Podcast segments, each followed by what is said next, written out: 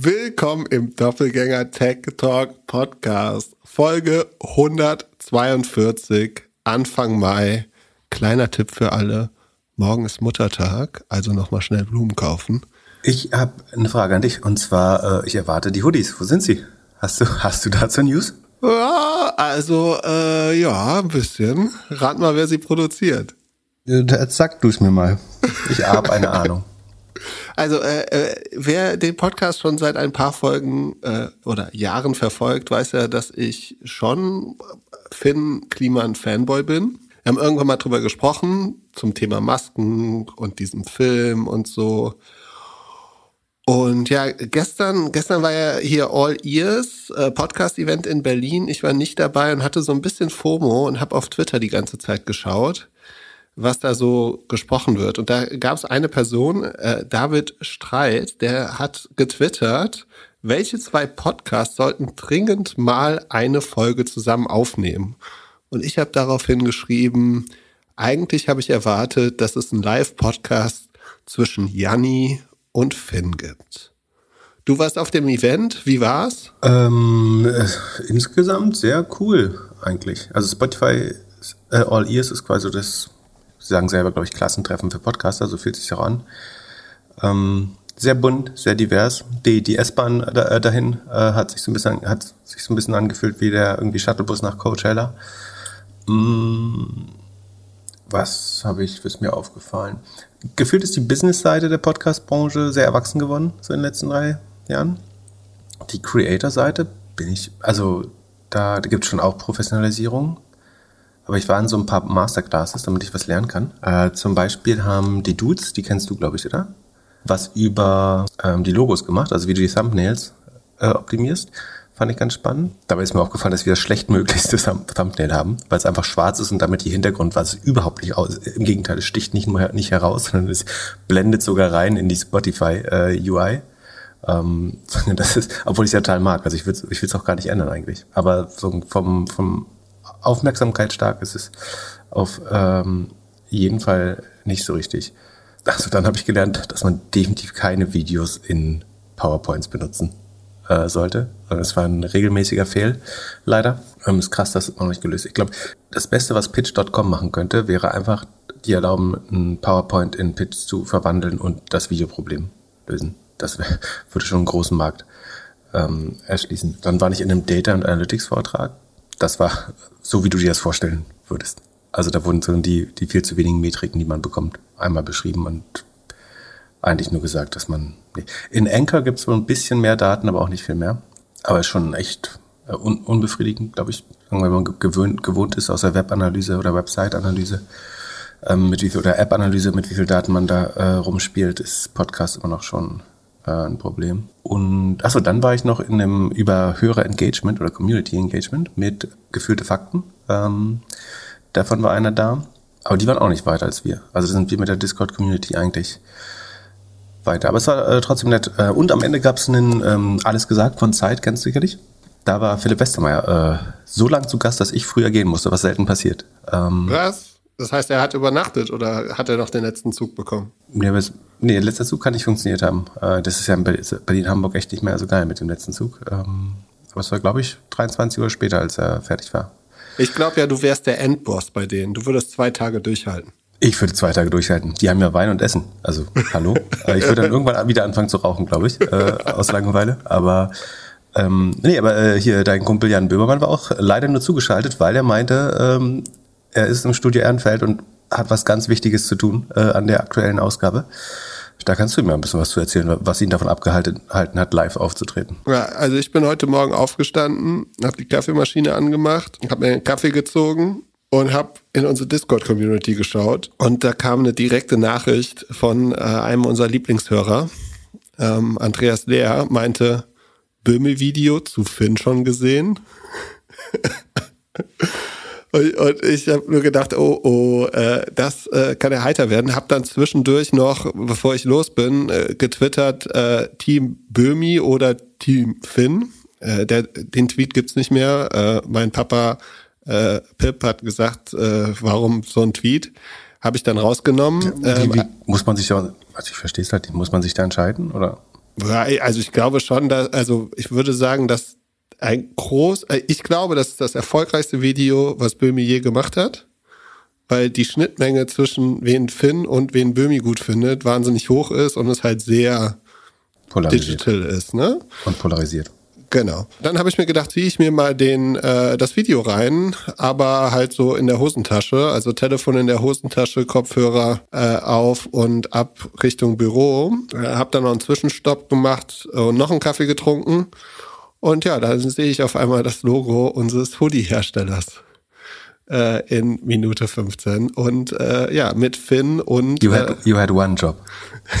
äh, äh, fairerweise, ich muss dazu sagen, das ist schon gro großes Pech, würde ich sagen. Ähm, fairerweise habe ich ja gesagt, dass sagen, die Hoodie-Produktion komplett bei dir liegt. Und äh, sagen, da ich mich nicht selber kümmern wollte äh, und damit alles abgesegnet habe, übernehme ich natürlich mit dir vollste Verantwortung. Also, ja, und, und ich habe ja, also ich habe da verschiedene Sachen angeguckt und angeschaut und habe mich dann für die entschieden.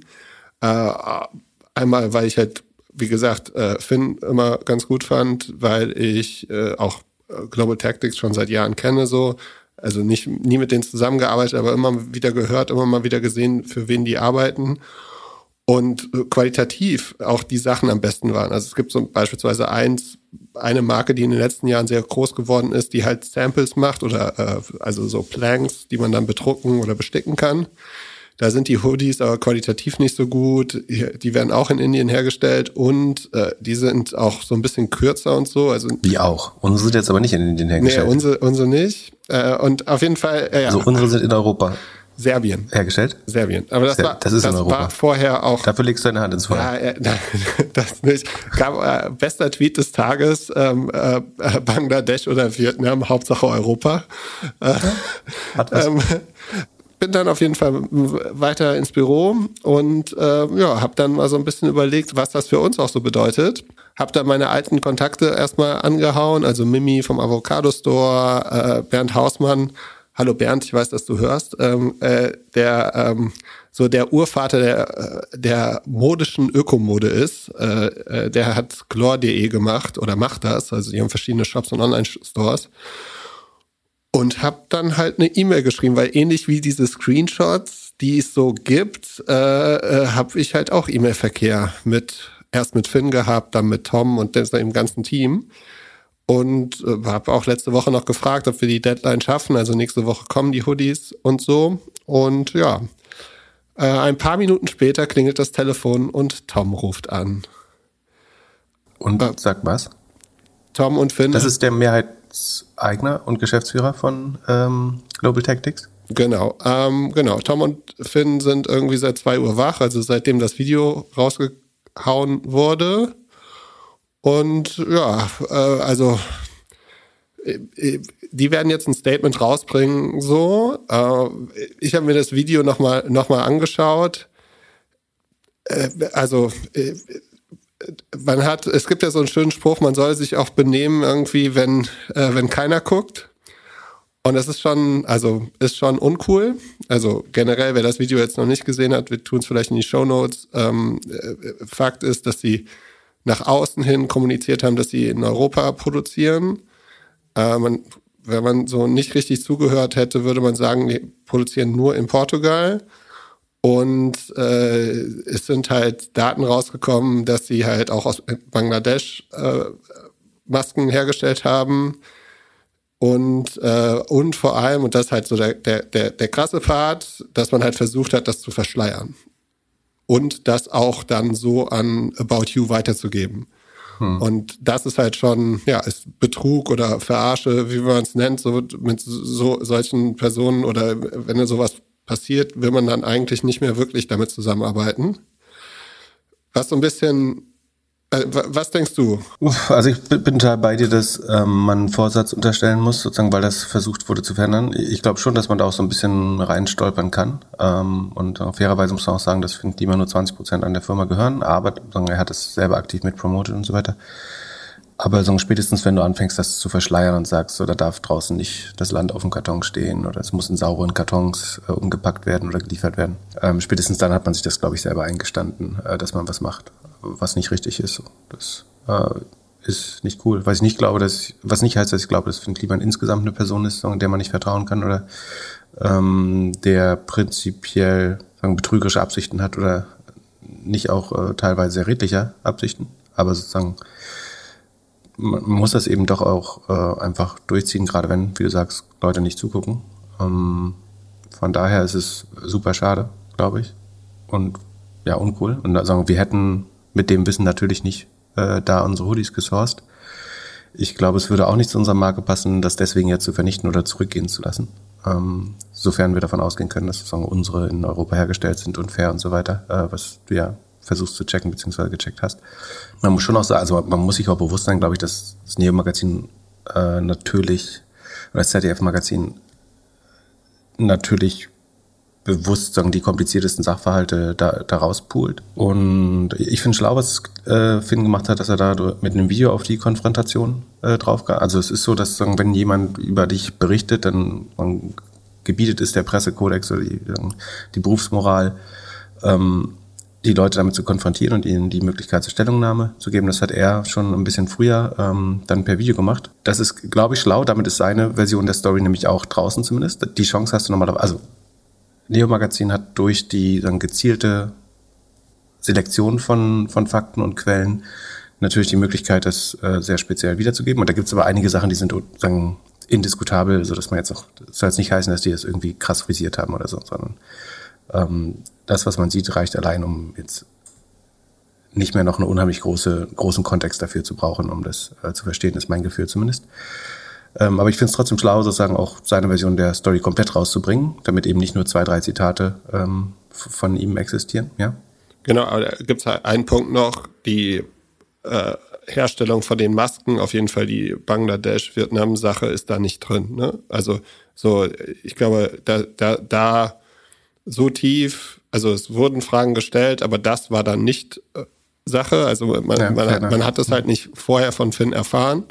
Äh, sondern es war jetzt eher so im Nachgang und es wird wahrscheinlich, wenn das, wenn der Podcast hier live ist, wird es eine Stellungnahme nochmal geben. So, da gehe ich schwer von aus. Was, was wiederum, wenn man das so öffentlich beantwortet, ich glaube, dann ist es schlau, äh, seine Hände besser unter Kontrolle zu halten. So, es gibt so einige Mikroausdrücke an den kompliziertesten Stellen, würde ich sagen, die ähm, ich kompliziert finde. Also die mich äh, da Deutung, Kör Körper, äh, wie heißt das? Körperhaltung oder äh, Mimik oder wie?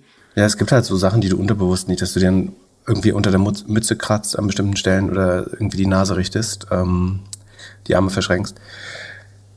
Aber es ist natürlich auch kompliziert, wenn du zu so Stel äh, Sachen Stellung nehmen musst. Ähm, ich glaube, was dumm wäre, wäre das tatsächlich dann nicht wahrheitsgemäß zu beantworten. Ähm, aber Genau. Was mir so ein bisschen bei der, bei der Böhmi-Nummer gefehlt hat, war, wie viele Masken waren es total so? Und äh, was man natürlich auch sagen könnte, ist, die Fabrik könnte auch zertifiziert sein und so. Ne? Also er sagt natürlich irgendwie äh, 120 Euro im Monat Gehälter so, das ist, ist, nicht, äh, ist nicht viel so. Äh, es ist auch irgendwie nicht so viel wie ist die Gewerkschaft fordert, das ist klar, äh, ist aber immer noch mehr als der Mindestlohn dort. Und ähm, aber unter dem Existenzminimum? Ja, äh, genau. Also schon, es ist auf jeden Fall zu wenig. Ähm, aber ja, ich äh, glaube, er wollte den Schuss haben. Kannst du dir vorstellen, warum, wie er die ganzen Infos bekommen hat? Das muss ja ein Insider, also die ähm, die Dialoge bekommst du ja nur, wenn jemand innerhalb der WhatsApp-Gruppe das durchsticht. Das ist die einzige Möglichkeit, dass irgendjemand im Team frustriert war oder das aufdecken wollte. Ähm ja, Freund wird zum Feind und die beiden verklagen sich aktuell. Also äh, warum das Ganze raus ist, ist, dass die Person, die das Zeug gesourced oder produziert hat in den Ländern, dass die äh, aktuell vor Gericht stehen gegen Finn und, äh, und, und das Team. Verstehe. Und äh, genau, das wird wahrscheinlich jetzt gleich auch noch äh, rauskommen. Dann natürlich About You, da meine Frage an den Experten äh, im OMR-Podcast noch Ende April. Der fängt an mit Tarek. Wir haben mehrere Millionen Masken von Finn bestellt und der Typ kann liefern. So, mehr oder minder O-Ton. Was bedeutet das für About You? Die hatten bis wahrscheinlich heute noch die Masken mit Made in Portugal auf der Webseite. Müssen die jetzt als Aktiengesellschaft nicht äh, Finn verklagen? Ich bin kein, kein Rechtsexperte. Äh, das möchte ich nicht. Also das kann ich sagen. Ich, ich, sie wären gut beraten, die runterzunehmen. Äh, ich glaube, dass sie bisher das treugläubig getan haben. Ähm, ist vielleicht komisch, dass niemand da die Kartons aufgefallen sind oder das nicht gefixt wurde, aber das müssen wirklich andere Leute. Ich bin da nicht der Experte. Ich kann auch gut sagen, wenn ich von irgendwas keine Ahnung habe und das gehört definitiv dazu. Okay, dann. Ähm, also ich kann dir sagen, was ich moralisch für richtig halte, aber nicht was. Ja. Was würdest du moralisch für wichtig, richtig halten? Ja, dass wenn man das entdeckt, dann, dann muss man sich um seine Supply Chain kümmern. Aber ich weiß ja nicht, ob das intern bei About You aufgefallen ist. Genau. Gut, wo, wo, man hätte es ahnen müssen, war, als Finn Kliman für Philip Morris Werbung gemacht hat. da, da ist alles zerbrochen. Da, äh, aber da, da hätte man sich Fragen gestellt. Also, wie gesagt, ich, ich glaube noch, dass äh, das ist schwer zu sagen, so dass es, du glaubst, dass es insgesamt ein, ein korrekter Typ ist, ist definitiv nicht so. Das heißt, da hat man jetzt gesehen. Ähm, ich glaube auch nicht, dass ihn das auszeichnet, ehrlich gesagt. So. Es ist sicher ein Fehler, den er gemacht hat, so und sagen, sehr bewusst, wo man Vorsatz unterstellen muss. Ähm, schade, ehrlich gesagt. Dann äh, noch eine Frage. Du als äh, Podcast-Experte, wie viel Energie würdest du jetzt rein investieren als Philipp Westermeier, um jetzt einen Podcast mit Tarek und Finn für Sonntag zu droppen? Uff. Also ja, ich glaube, es ist ein großen Vorteil, ist ein großer Vorteil, deine eigene Followerschaft zu haben, so wie Finn, so dass er sozusagen, bevor das ZDF-Magazin Royal rauskam, seines Version, äh, der, der Story äh, in der Welt hat. Ich glaube, das ist unheimlich wichtig. Und das haben, das gab es vor Social Media nicht, glaube ich. Weil wenn du niemand, also er ist ja kein Niemand, ne? Aber sagen, stell dir vor, du bist jemand, der keinen Zugang zu, zu Medien hätte, dann bist du dem auch ein bisschen ausgeliefert, dass sozusagen da also ich glaube, Magazin Royal hat ja nichts falsch gemacht, aber es ist natürlich immer tendenziös und sucht, also stellt die Fakten zusammen, die ein, ein Bild zeichnen, was nicht das volle Bild ist. So. Und ich bin großer Fan von Jan Böhmermann und Magazin Royal, finde aber trotzdem, dass da oft so irgendwelche Zeitungsüberschriften von 2013, 17, 21 gemischt werden, um einfach eine Story zu erzählen. An der ich finde, das ist auch nicht immer 100 Prozent, wahrscheinlich ist es journalistisch sauber, aber man, man muss auch das hinterfragen. Ähm, wo wollte ich hin? Podcast. Achso, die, die Story draus haben. Ähm, deswegen ist es für ihn vielleicht gar nicht so wichtig, jetzt einen äh, Podcast zu machen. Für, ob das für OMR wäre, das, also die, die Nachfrage nach dem Podcast äh, wäre wär sicherlich groß. Ähm, klar. Aber willst du jetzt unterstellen, dass About You da mit drin steckte, oder was? Naja, About You. Oder warum muss da jetzt äh, Tarek mit? Naja, About You wurde erwähnt und äh, war bestimmt einer der großen äh, Endkonsumenten. Oder nicht Endkonsumenten, aber äh, für die wurden ja viel von den Masken produziert. Ja. Und äh, sie wurden erwähnt in der Nummer. Also, äh, ich glaube übrigens, unsere Pullis können nicht unmöglich, fast unmöglich aus Asien kommen, weil die Lieferzeit hätte dann länger. Also bei den jetzigen Problemen ist es unwahrscheinlich, dass die in der Zeit von Asien herkommen könnten. Plus bei so kleinen Stückzahlen lohnt sich das gar nicht. Bernd und Mimi, äh, die Produktpolizei wird mir weiterhelfen, da äh, das nochmal zu kontrollieren. Und ich habe den Jungs ja geschrieben, sollen nochmal mir das auch äh, bestätigen. Wer, wer, den, wer den Hoodie nicht haben will, darf ihn zurückgeben und wir spenden das Geld statt. Also das Geld, also die Hoodies bezahlen ja eh wir sozusagen. Von daher gibt es eh keinen Anspruch äh, darauf, würde ich behaupten. Ähm, wer den Hoodie nicht haben will, äh, kann uns das schreiben und dann spenden wir das Geld noch zusätzlich an ein bisschen Lifeline, was wir, da, der gekostet hätte. Oder? Und Macht das Sinn? Ja ja, soll niemand was tragen müssen, er auch keinen Bock hat. Genau, soll auch niemand was haben, was er nur im Schrank rumliegen hat. Und äh, letzte Frage, was denkst du, wie viel Prozent an Klamotten, die nicht in Europa hergestellt wurden, steht überhaupt Made in Europe drin? Also, das kann ja eigentlich jeder machen. Ja, es gibt auch diesen Trick, dass du das, äh, das Label in Euro, also machst ein schönes Stofflabel, stickst das von innen rein und dann kannst du sagen, assembled in Europe oder irgendwie sowas, oder? Ja. Entschuldigung, also, ich wollte, dass die das versaut habe. ähm, sollte, sollte man schon wissen. Ähm, hast du einen guten Film? Was ist der beste Film über dann, die Verbrechen der Modeindustrie? Boah, keine Ahnung. Gibt's aber auch genügend. Bestimmt. Bestimmt. Aber ja, wir werden, äh, das wird auf jeden Fall spannend. Bin gespannt, ob Finn noch auf die OMR kommt. Und, so. und du hast auf jeden Fall, also du, du hast geschafft bei der Hoodie-Aktion. So, ich trete natürlich nicht raus, weil das dumm genug gelaufen für dich. Und wie gesagt, das ist auch meine Verantwortung. Ich hätte mich ja selber kümmern können. Äh, und dann wäre es wahrscheinlich nicht besser gelaufen. So. Ähm, aber so, wir, wir haben jetzt die Hoodies bei, bei einer der nicht besten Optionen, vorsichtig gesagt, äh, bestellt. Und du hast dann aber nicht mal geschafft, in die Sendung zu kommen äh, mit einem WhatsApp-Verlauf. ja, genau. So, das wäre das Mindestziel gewesen. Aber na gut. Genau. Ähm, äh, ja, aber ja. Aber vielleicht kommen wir rein, wenn rauskommt, dass wir, einen schönen Urlaub machen im Sommer von den 650.000 Euro. Den Screenshot hast du gelöscht, ne? Genau. Mission Lifeline ist, ist nämlich eigentlich äh, Glück als kleine Familienstiftung. Ja, genau. Ah, vielen Dank dafür. Äh, dann la, lass mal weitermachen. Wir haben ja ein bisschen Earnings hier. Ich äh, krieg auch schon DMs, dass du dich zu irgendwelchen Aktien äh, äußern sollst. Äh, Was denn noch? Also ich muss mal sagen, ne, letzte Woche war ja die spannende Woche mit GAFA, die macht echt Spaß, finde ich. Da gibt's so drei, vier richtig wichtige Earnings. Und diese Woche ist definitiv die, also wir haben noch äh, zwei, drei Fragen vorher und auch hinterher, aber diese Woche ist definitiv die richtig schwere Earnings-Woche, wo so irgendwie zig SaaS, SaaS und E-Commerce-Konzerne äh, re reporten. Das ist schon ein erheblicher Aufwand, äh, auch da durchzusteigen. Aber auch große Freude natürlich. Es handelt sich hierbei nicht um Anlageberatung. Keine spezifischen Kauf- und Anlageempfehlungen. Keine Anlageberatung, keine Rechtsberatung, keine Steuerberatung und auch keine Aufforderung zum Kauf oder Verkauf von Wertpapieren. Die Verantwortung für solche Trades liegt bei euch. Philipp und Philipp haften nicht für eure Verluste. Philipp und Philipp und Philipp können die Risikodisposition der HörerInnen nicht einschätzen. Ihr entscheidet selber, was ihr kauft und tragt dafür auch die Verantwortung. Alles könnt ihr auch nochmal unter doppelgänger.io slash Disclaimer nachlesen. Lass mal in die erste Frage starten. Und zwar äh, machen ähm, zwei, drei Jungs eine Firma SaaS-Produkt für im Immobiliensegment.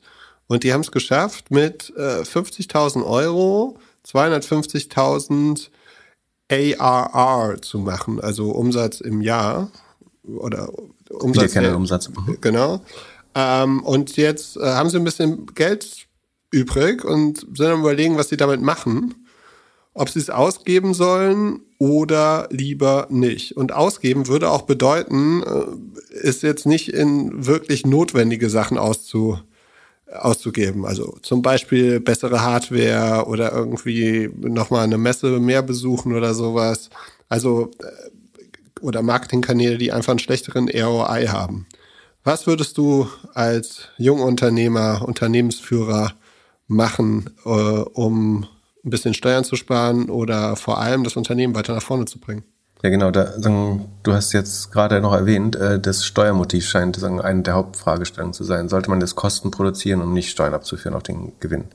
Also 250.000 ARA mit 50.000 Marketing zu machen, ist deiner Meinung nach? Ich würde sagen, nicht so gut.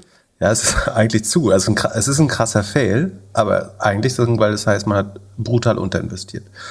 Ähm, also nee, man kann sich auch damit rühmen, dass man unheimlich effizientes Marketing gemacht hat. Nämlich man hätte eine Magic Number von fünf, äh, wenn das richtig ist, oder eine Payback Period von irgendwie zwischen zwei und drei Monaten. Aber eigentlich heißt das, man hat zu wenig Geld ausgegeben.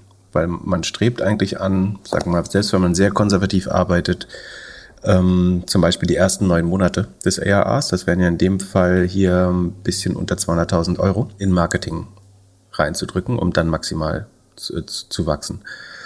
Und hier hat man jetzt aber eigentlich sagen zu sparsam äh, Marketing betrieben und deswegen brauchte man nur ein Fünftel des Umsatzes, um das zu generieren ähm, und hat damit eigentlich Geld auf der Straße gelassen.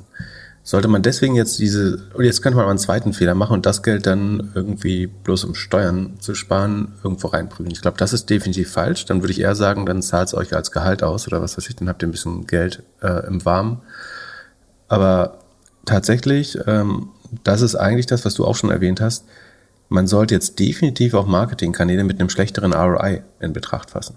Also man muss sich einmal eigentlich modellieren, was ist die, also man kann entweder auf Basis von der Payback Period, das kann man sich, also wenn man SaaS plus Payback Period oder SaaS plus Magic Number googelt oder auch RI, dann findet man da entsprechende Rechnungen und ich glaube, das müssen Sie einfach mal machen und zu sehen, was ist ein Zielwert, mit dem Sie sich wohlfühlen. Das sollte aber jetzt nicht eine Magic Number von fünf sein, sondern selbst wenn man sehr, sehr konservativ ist, dann kann man sagen anderthalb oder zwei, also dass man eben nach, dass man bereit ist, sechs Monate des Umsatzes auszugeben ja, sechs bis neun Monate des Umsatzes auszugeben, um dann ERA zu generieren. Es sei denn, man hat die begründete Vermutung, dass die Churn im zweiten Jahr extrem hoch sein wird. Also es kann natürlich sein, dass man eine hohe Churn hat, dann kann das ERA von 250.000 auch ganz schnell wieder wegschmelzen. Ähm, das wäre natürlich ungünstig. Aber ansonsten müsste man eigentlich mehr Marketing ausgeben und das heißt ja auch vielleicht ineffizientere Kanäle spielen, also entweder die Gebote erhöhen, bei Google und Facebook oder LinkedIn oder eben auch mal eine Messe machen, wo man nur mit drei Leads nach Hause geht oder so. Aber mein Gefühl ist, dass sie unterinvestiert haben im Marketing. Was ich aber nicht machen würde, ist jetzt irgendwie eine, eine 40.000 Euro Espressomaschine fürs äh, Büro bestellen, bloß um Steuern zu sparen. Ja, da kriegst du irgendwie die Hälfte vom Staat dazu, aber ich halte es für, für Unfug, sich dann einen besonders großen Firmenwagen zu kaufen oder was weiß ich. Wenn man das Geld übrig hat, dann kann man es ja ausschütten oder sich als Gehalt zahlen. Ansonsten wäre das Schlauste, sozusagen mit den wenigen Zahlen, die wir haben, ist es offensichtlich zu effizient beim Marketing also zu konservativ gedacht, ist, ist mein Gefühl zumindest. Und wenn, wenn das ein Venture Case werden soll, also auf Wachstum angelegt, ausgelegt ist, dann könnte man das Marketing jetzt guten Gewissens weiter auftreten, nach meinem Gefühl.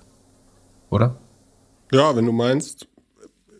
Also es, es liest sich so ein bisschen, dass sie happy sind mit der Sache, wie es so ist, wie es optimiert ist und einfach das so weiter durchziehen wollen. Also mal zum Vergleich, eine Public SaaS Company, also ist irgendwie was äh, an der Nasdaq äh, notiert ist, würde um 250.000 Euro ARA zu generieren ungefähr 200.000 ausgeben in der Regel. So. Das heißt eben, sie sind viermal, fünfmal, je nachdem, wie man sieht, äh, aus welcher Richtung äh, effizienter. Und das heißt, sich irgendwo in der Mitte zu treffen, man muss ja nicht so Vollgas gehen wie die und äh, hohe Verluste machen zwischendurch, äh, aber man kann schon sagen, ich bin mal bereit, ein halbes Jahr Akquisekosten auszugeben, um dann ARA zu generieren. Dann nächste Frage geht über äh, Labor Shortage, also dass es so wenig Mitarbeiter, Mitarbeiterinnen gibt und vor allem für amerikanische Growth Stocks. Also die Bedeutung, dass jetzt mehr und mehr Anteile gebraucht werden von der Firma, um Mitarbeiter zu bekommen, zu halten, weil ja das oder die Aktien oft Teil des Gehaltes sind. Und äh, siehst du das auch so, dass das jetzt schwieriger wird? Also wir sehen ja manchmal diese, wie heißt das, Stock-Based Compensation, die irgendwie dann immer wieder große Kostenblöcke sind. Mhm. Ähm, ist das ein Thema in den kommenden Monaten? Verwässern wir als Aktionäre, weil Mitarbeiter bessere Pakete bekommen? Ähm, ja, also da wurden viele Sachen zusammengeworfen, die isoliert gesehen richtig sind, aber ähm, wahrscheinlich nicht so ganz. Also und am Ende wird dann vor allen Dingen, ich glaube, es wird Wachstum mit Dilution äh, sozusagen in, in, Verbindung gesetzt. Da bin ich mir nicht ganz sicher, ob das Sinn macht. Ähm, also die die Labor Shortage im Tech-Bereich, die gibt schon seit Jahren. Die nach meinem Gefühl verstimmert sie sich auch nicht. So, es gibt zwei Sachen, die das, was das, also du hast einen generellen Fachkräftemenge, Mangel bei STEM-Berufen oder insbesondere Informatikern. Ähm, du hast dazu die GAFA-Konzerne, die unheimlich viel Arbeitskraft binden, äh, was den anderen Firmen nicht hilft. Und du hast äh, die NFT- und Kryptoszene, die unheimlich viel gute Entwickler binden, um genau nichts an Output zu generieren. Ähm, Bilder. Das, oh, ja, genau. Ähm, irgendwelche 8-Bit-Bilder. Ähm, das hilft jetzt alles nicht, aber das Problem haben wir eigentlich seit Jahren. Das heißt, der aktuelle, die sich intensivierende Labor Shortage betrifft vor allen Dingen den Blue Collar oder Low Skilled oder unausgebildeten Bereich, je nachdem, wie man es nennen möchte ähm, oder die, man kann auch sagen, die essentiellen Arbeiter, also die äh, vielleicht im Zug, im Krankenhaus, im Pflegeheim, ähm, hinter der Kasse arbeiten, da ist eigentlich sozusagen die neue Labor Shortage. Das heißt nicht, dass äh, Tech-Berufe oder Ausbildungsberufe oder ähm, ja, äh, Berufe, die einen Universitätsabschluss erfordern, nicht auch äh, sagen, in High Demand sind, aber das sagen die neue Labor Shortage ist eigentlich eher so im Logistik, äh, Retail und Pflege, Healthcare Bereich, würde ich sagen. Trotzdem muss man sich äh, immer die, die Dilution anschauen. Deswegen habe ich jetzt äh, mehr und mehr im, im Sheet auch immer die, die Anzahl der Shares und die Share-Based Compensation und sowas noch extra eingetragen, damit man es ein bisschen nachvollziehen kann. Da gibt es schon Firmen, wo irgendwie ähm, die Shareholder irgendwie zu fast 20 Prozent im Jahr oder so diluted werden. Durch die Herausgabe von vielen Stock Options, das muss man schon mit betrachten. Das jetzt gegens Wachstum aufzurechnen, da bin ich mir auch nicht so sicher, ob das Sinn macht. Man kann, was man tun sollte, beziehungsweise was die GAAP, so diese General Accepted Accounting Principles in den USA, wenn man auf die Gap Numbers schaut, dann hat man das schon drin. Also man muss Stock-Based Compensation oder Share-Based Compensation mit in die Gap Buchhaltung mit reinnehmen. Das heißt, im ganz normalen Income Statement ist das schon berücksichtigt und du siehst, wie wer du, du siehst indirekt, wie du diluted wirst, weil die Zahlen deutlich negativer als der tatsächliche Cashflow zum Beispiel sind, ähm, weil da Shares mit reingerechnet werden zu ihrem derzeitigen Preis. Ähm, was ein bisschen Effekt hat, ist, wie hoch oder tief gerade die Aktie steht. Wenn sie tief ist, muss man mehr Aktien rausgeben, was doof ist. Wenn sie hoch ist, sieht es auf dem Balance Sheet teurer auf, was auch nicht gut ist. Ähm, aber das gleicht sich wahrscheinlich auch so ein bisschen aus.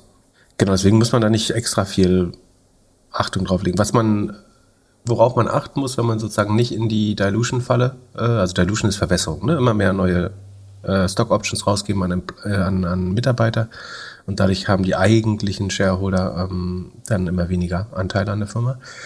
Und worauf man achten muss, ist einfach der Unterschied zwischen Gap und Non-Gap Earnings oder zwischen Gap Earnings und Cashflow. Also oft sagen dann Firmen so, sie haben ein positives Adjusted EBITDA von 50 Millionen oder ein Non-Gap ähm, Operating Income von 50 Millionen und dann ist das Gap Income aber minus 200 Millionen. Und dann ist ganz oft der Grund, dass da minus eine Viertelmilliarde an Share-Based Compensation, die rausgeprügelt wurde, ist, ähm, dazwischen steht. Also darauf sollte man eher achten. Eine zusätzliche Rechnung dafür anzustellen, macht, äh, glaube ich, nicht so viel Sinn.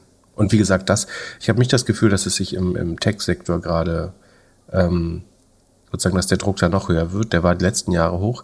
Ich glaube eher, dass es mehr und mehr Firmen gibt, die jetzt äh, ich, Facebook, obwohl es ihnen ja qua eigenen Zahlen hervorragend geht, äh, scheint sozusagen sehr viel defensiver zu heiern. Ähm, ich kann mir vorstellen, dass andere Firmen auch weniger äh, denen es nicht großartig geht. Von daher könnte sich das sogar wieder ein bisschen entspannen, könnte ich mir fast vorstellen. Ja. Letzte Woche war die, die News mit Tragio oder wie heißt der, der Laden, der die ganzen Amazon-Händler kauft, ähm, dass die irgendwie gut rausgeworfen haben. Ne? Robin Hood hat ja auch schon ein bisschen sich von ein paar genau. Leuten befreit. Genau. Tragio ähm, hat natürlich ein Problem. Dieses Amazon-Aufkaufen funktioniert in einem steigenden Zinsumfeld äh, natürlich gleich deutlich schlechter. Also ähm, wenn du mit, mit Fremdkapital Firmen aufkaufst, dann wird dein, dein, ähm, der Leverage, mit dem du arbeitest, wird deutlich komplizierter, wenn du mehr Zinsen zahlst, äh, logischerweise. Und äh, eventuell trotzdem viel Konkurrenz auf der Kaufseite hast. Ähm, das macht es nicht äh, einfacher, ehrlich gesagt. Genau, und Robin Hood hat entlassen. Ähm, es war sowieso eine sehr äh, interessante Woche, diese Woche übrigens. Äh, schöne Achterbahnfahrt.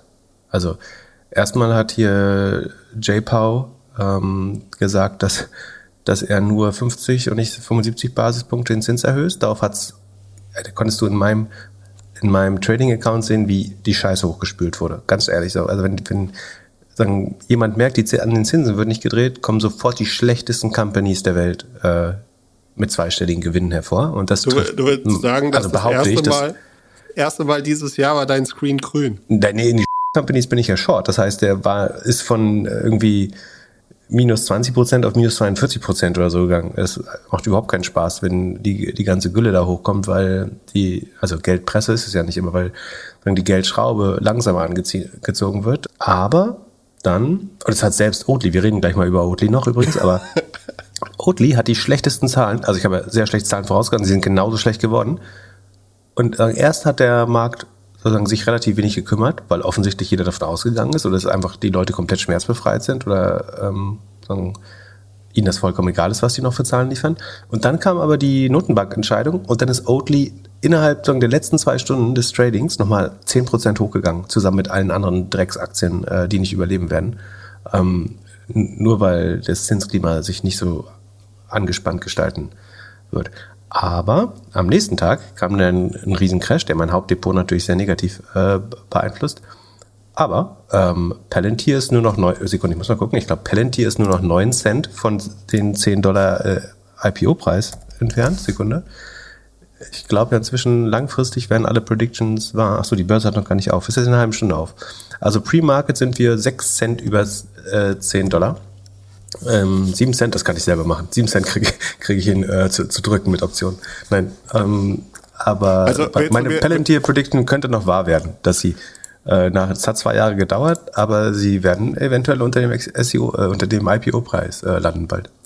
Willst du mir also sagen, Northern Data ist, Sekunde, weil es geht weiter hier mit den Höhepunkten. Northern Data ist äh, unter 44 gewesen heute. Ähm, man merkt, meine Laune hängt überhaupt nicht am Trading.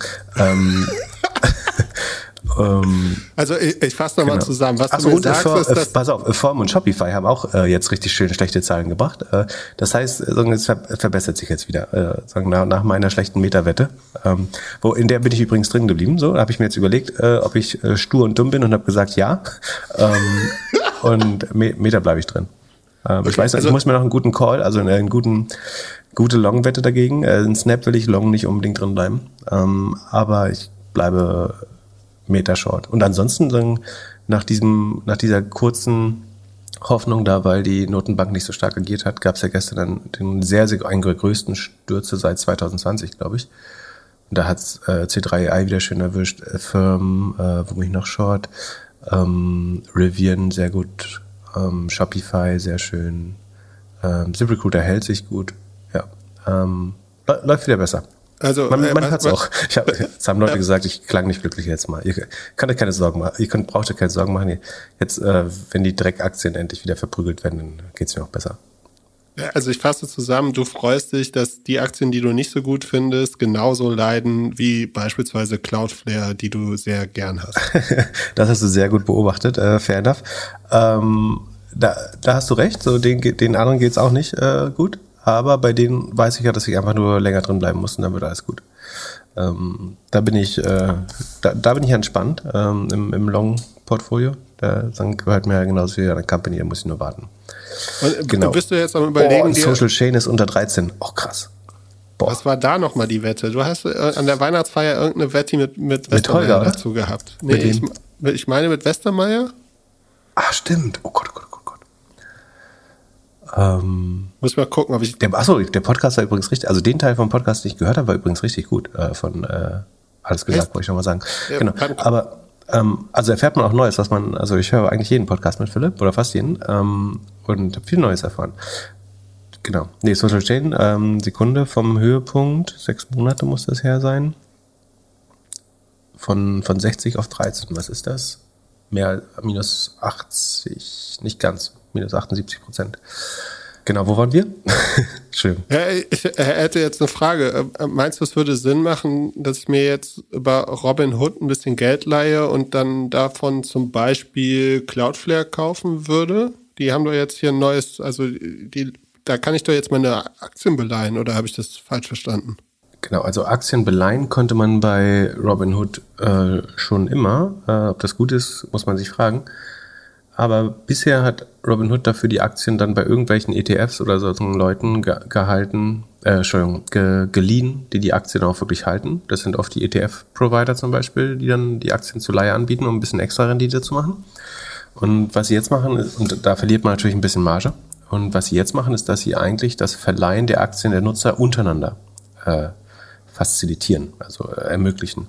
Das heißt, sie sagen, wenn jemand sich gerade irgendwie 100 Tesla-Aktien zum Shorten leihen möchte, dann haben wir auf Robinhood auch jemand, der gerade diese Aktien besitzt in der Regel, über einen Sparplan oder auch einfach so. Und warum verbinden wir nicht einfach die beiden Parteien und nehmen uns da eine Marge, ähm, statt mit einem externen Provider zu arbeiten?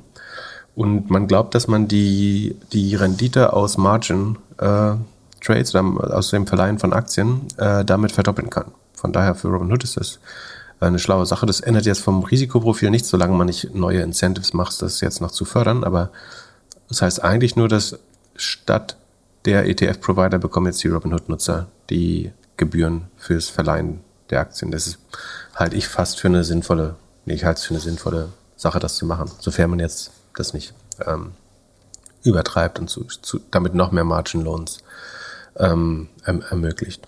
Dass die Leute, die Aktien halten, ein Zusatzeinkommen haben, ist ja äh, eigentlich total gut. Genau.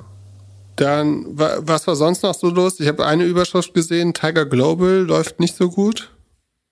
Ja, also Tiger Global ist der sozusagen be bekannte Late Stage ähm, Hedge Fund oder Vermögensverwalter, ähm, der äh, sagen einen Großteil, so ein bisschen wie wie Softbank auch einen Großteil der der späten Runden äh, hochschiebt und außerdem ähm, dafür bekannt ist, dass sie eben sehr schnell entscheiden, äh, keine super Due Diligence machen oder die Due Diligence an, an Bain aus, outsourcen, kein Board-Seat haben möchten, sondern sehr, sehr schnell Kapital allokiert haben und damit sicherlich einen gewissen Teil zur Übertreibung in den privaten Markt, Late-Stage Private Markets beigetragen haben ähm, und dann auch immer weiter runtergegangen sind bis zur Series A. eigentlich. Ähm, und die sind, waren im April jetzt 15 Prozent äh, unter Wasser mit dem Fonds. Und auf Jahressicht äh, sind sie 44 Prozent im Minus, was ganz ordentlich ist. Also das muss man erstmal wieder einholen. Ich meine, so ein Fonds hat ja eine relativ lange Haltephase. Das heißt, ähm, kann die normalerweise, muss man dazu sagen, ich habe mir mal, äh, ich hatte die Möglichkeit, über einen Feederfund in Tiger Global zu investieren. Ähm, und zwar sogar besonders ähm, verlockend, weil die Fonds heißen immer PIP, also die heißen Tiger Global Management PIP, PIP 15 war, glaube ich, der letzte. Dann habe ich mir mal schicken lassen, wie schnell die sozusagen das Geld abfragen. Normalerweise dauert es so zwischen ein und drei Jahre, ähm, bis eher zwei bis drei Jahre, bis sozusagen das Geld komplett ähm, abgefragt wird von dem Fonds. Und da ist es so, dass sie teilweise nach acht bis zwölf Monaten sozusagen durch eine Fondsgeneration durchgebrannt sind. Also das Geld komplett allokiert haben und dann quasi ein Jahr später, spätestens so neun Monate später, die, den nächsten Fonds raisen. Und es war wahrscheinlich ganz schlau, dass ich äh, da jetzt nicht investiert habe. Weil das, was jetzt am meisten ähm, beeinträchtigt ist durch die schlechten Public Markets, ist natürlich der Late-Stage-Bereich, weil da der Vergleich zu den ähm, Public Markets, also den Börsen, am einfachsten ist. Und deswegen werden da die Multiples schon angepasst, weil man natürlich weiß, dass man Klarna jetzt vielleicht nicht mehr für 46 Milliarden an die Börse bringt oder dass auch die 100 Milliarden von Stripe äh, kein Spaziergang werden, etc. etc. Und da Tiger oft eine der letzten Parteien waren, die da die Investments noch hochgemacht haben, ähm, aber auch andere, ne? Tencent, Softbank, äh, die Staatsfonds, Temasek, äh, Saudis, ähm, Mubadala etc. genauso oder DST. Ähm, von daher ähm, ist nicht verwunderlich, dass sie jetzt unter Wasser sind, aber die, die Erfolgsgeschichte könnte jetzt damit erstmal dann, so das galt ja als irgendwie innovatives neues Modell, wie man extrem effizient Kapital allokieren kann im, im Venture-Markt. Und jetzt zeigen sich so das erste Mal auch die, die Risiken sehr manifest dadurch. Ähm, minus 44 Prozent ist schon äh, viel. Also das, das junge Fonds so ein bisschen unter Wasser sind, ist gar nicht. Und Tiger hat auch einen Hedgefonds und einen Venture Fund, muss man nochmal unterscheiden. Ich glaube, da geht es um den, da steht Global Hedge Fund. Ähm, ich weiß nicht, ob die es vermischt haben oder ob es, ähm, wobei mir hat jemand gesagt, dass der Hedge Fund von Tiger Global eigentlich überwiegend short ist. Und deswegen müssten sie eigentlich nicht getroffen sein. Also vielleicht geht es doch um das Gesamtportfolio oder so. Dann lass uns mal in die Earnings gehen. Fangen wir an mit Shopify. Pip sagt immer, E-Commerce ist schwierig. Würde sagen, da hast du recht gehabt. Ja, nicht bei allen Unternehmen, das lernen wir heute auch noch, ähm, aber bei dem, beim überwiegenden Teil. Und zwar ist es bei Shopify so, dass bei Shopify macht, sollte ihm klar sein, ist ein Shopsystem, ähm, womit jeder seine, sehr schnell seinen eigenen Shop oder sein ganzes Startup bauen kann, so viel Glückler. Ähm, und darauf ähm, basierend bauen sie auch ein Fulfillment-Netzwerk, Payment und so weiter und so ein ganzes Ökosystem für SMBs, die jetzt nicht äh, in, zum Beispiel auf Amazon aktiv sein wollen. Und sie haben prinzipiell zwei Geschäftselemente. Das eine ist das sogenannte Subscription Revenue. Das ist letztlich die SaaS-Fee, also die Recurring Software Fee, die du bezahlst, damit du das Shopsystem, ähm, sagen Shopify oder Shopify Plus, ähm, Shopify Core oder Shopify Plus benutzen darfst. Und dann haben sie Merchant Solutions, was wiederum eine volumenabhängige oder vom GMV, dem Gross Merchandise Volume, das ist alles, was über die Shops der Händler verkauft wurde, ähm, abhängig ist. Und logischerweise, das hatten wir, ich glaube, bei den vorletzten Earnings mal, mal besprochen. Ähm, da dachte ich eigentlich schon, dieser Effekt wird früher eintreten. Er hat jetzt ein bisschen länger gebraucht. Ähm, war klar, dass der Teil Merchant Solutions mindestens langsamer wächst oder sogar schrumpft. Und da ist es jetzt so, dass im Vorquartal ähm, waren die Merchant Solutions Einnahmen noch bei 1,028, äh, 1,029 Milliarden äh, US-Dollar. Und die ist jetzt runter auf 859 Millionen ähm, US-Dollar. Das ist insofern aber auch nicht verwunderlich, das war das Weihnachtsquartal, das davor. Da ist Shopify logischerweise historisch stärker. Aber es ist schon nochmal ein deutlicher, stärkerer Abfall, weil im Vorquartal war das Wachstum immerhin noch 47 Prozent. Jetzt ist das Gesamtwachstum ähm, bei den Merchant Solutions auf 28 Prozent runter. Und, und das ist bedenklicher, das ist eigentlich, was ich letztes Mal dachte, was schon eintreten könnte, aber dann ist es später eingetroffen, als ich dachte. Und zwar das Wachstum der Subscription Solutions ist das erste Mal, also es ist gegenüber dem Vorjahr um 7,5 Prozent gestiegen. Ähm, das berichten dann auch viele Medien, dass beide äh, Sachen klar gestiegen ist, sind äh, und auch das MRR aber gegenüber dem Vorquartal und die Subscription Solutions hängen meiner Meinung nach nicht so stark am Volumen, sondern eben eher an der Händleranzahl. Und das ist jetzt um anderthalb oder 1,8 Prozent runtergegangen. Das heißt, du kannst jetzt ganz stark vereinfacht sagen, es gibt wahrscheinlich weniger Händler oder die Händler zahlen weniger ähm, regelmäßige Gebühren an Shopify. Wobei, wie gesagt, das MRR, das Monthly Recurring Revenue wächst noch.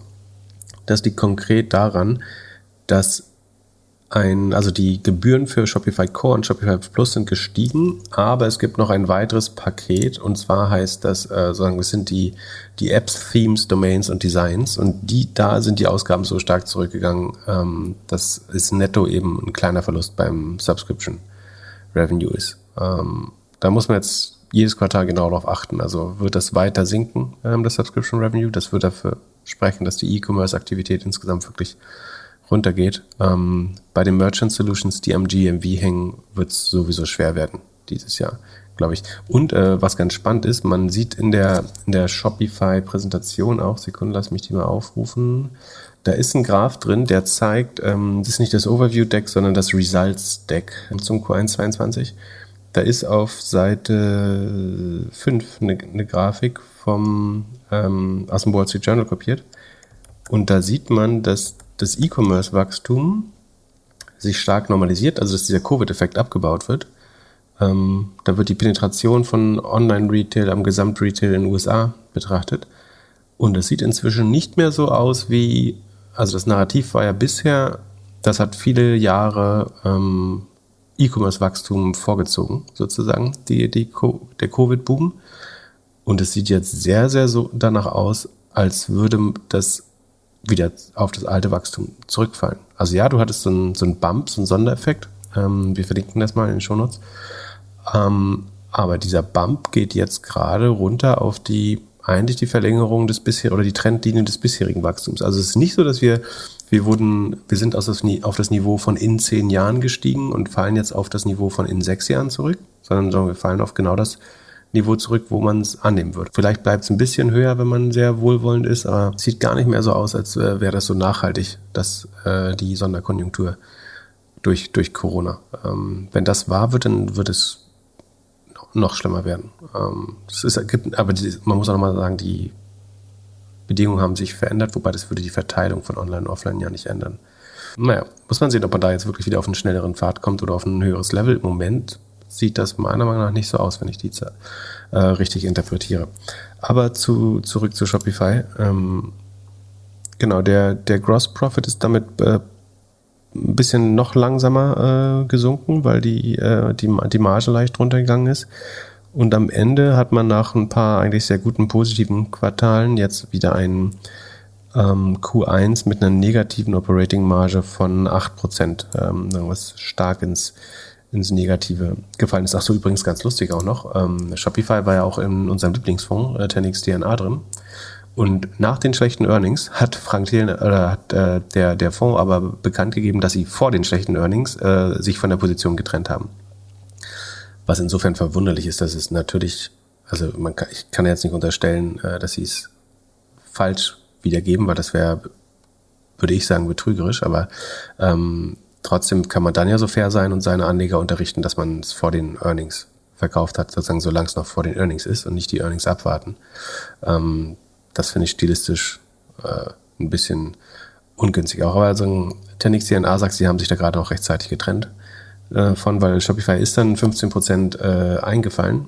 Ähm, ähm, die, sie sagen, also die Guidance war auch schlecht, äh, was dazu beiträgt, dass die Aktie fällt. Ähm, die sagen, der Merchant Growth will be comparable to 2021. Das glaube ich nicht. Comparable ist natürlich ein, ein sehr dehnbares Wort, aber ich glaube, dass der, der Merchant Growth ganz klar unter 2021 liegen wird. Ähm, sie sagen aber schon, we saw lower merchant ads than last year. Also es gab eben schon jetzt eigentlich weniger äh, im Vergleich zum Vorjahr.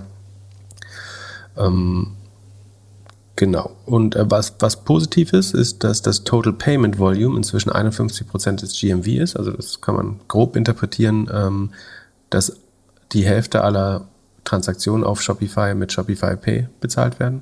Und dann wurde äh, Tobi Lüttke noch zu Amazon Prime oder Buy, Buy with Prime äh, befragt was ja quasi allen möglichen Händlern erlaubt, die, die Amazon Prime-Erfahrung in ihren Shops einzubauen bei Payment und Logistik. Und da soll es äh, laut einem Artikel von The Information von Mark Di Stefano ähm, relativ verschiedene Meinungen innerhalb von Shopify dazu geben, weil einerseits könnte das natürlich die Sales boosten, also wenn das Bezahlen einfacher wird ähm, und die Logistik, das Logistikversprechen von Amazon dafür sorgt, dass Leute eher bereit sind, was zu bestellen, auch bei einem Shopify-Händler, dann würde der Umsatz für Shopify ja auch mitsteigen. Das könnte gut für sein. Andererseits ist es langfristig strategisch natürlich nicht unbedingt schlau, weil langfristig könnten die Händler ein Login in das Payment, in das Fulfillment von Amazon bekommen und dann wäre ähm, Buy with Prime eher so ein trojanisches Pferd, was ähm, Andrew Jesse da eingeschleust hat bei Shopify. Und es war ja auch als Gegenmaßnahme zu Shopify geplant eigentlich.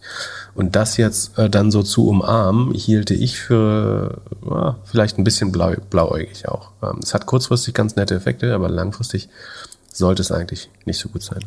Dann weiter im E-Commerce. Etsy. Wie ist es denen so ergangen? Etsy ähm, logischerweise äh, nicht besonders gut. Also sie bleiben auf einer, auf einer hohen EBIT-Marge, aber die Zahlen waren insgesamt ähm, eher enttäuschend. Äh, die, die Umsätze gehen also insbesondere im Vergleich zum Q4 zurück. Das im Vergleich zum Q1 steigt man äh, immerhin noch beim GMS, äh, das ist das Gross Merchandise Sales, nennen sie das, äh, um dreieinhalb Prozent. Ähm, das Revenue geht ein bisschen höher, um 5,2 Prozent hoch.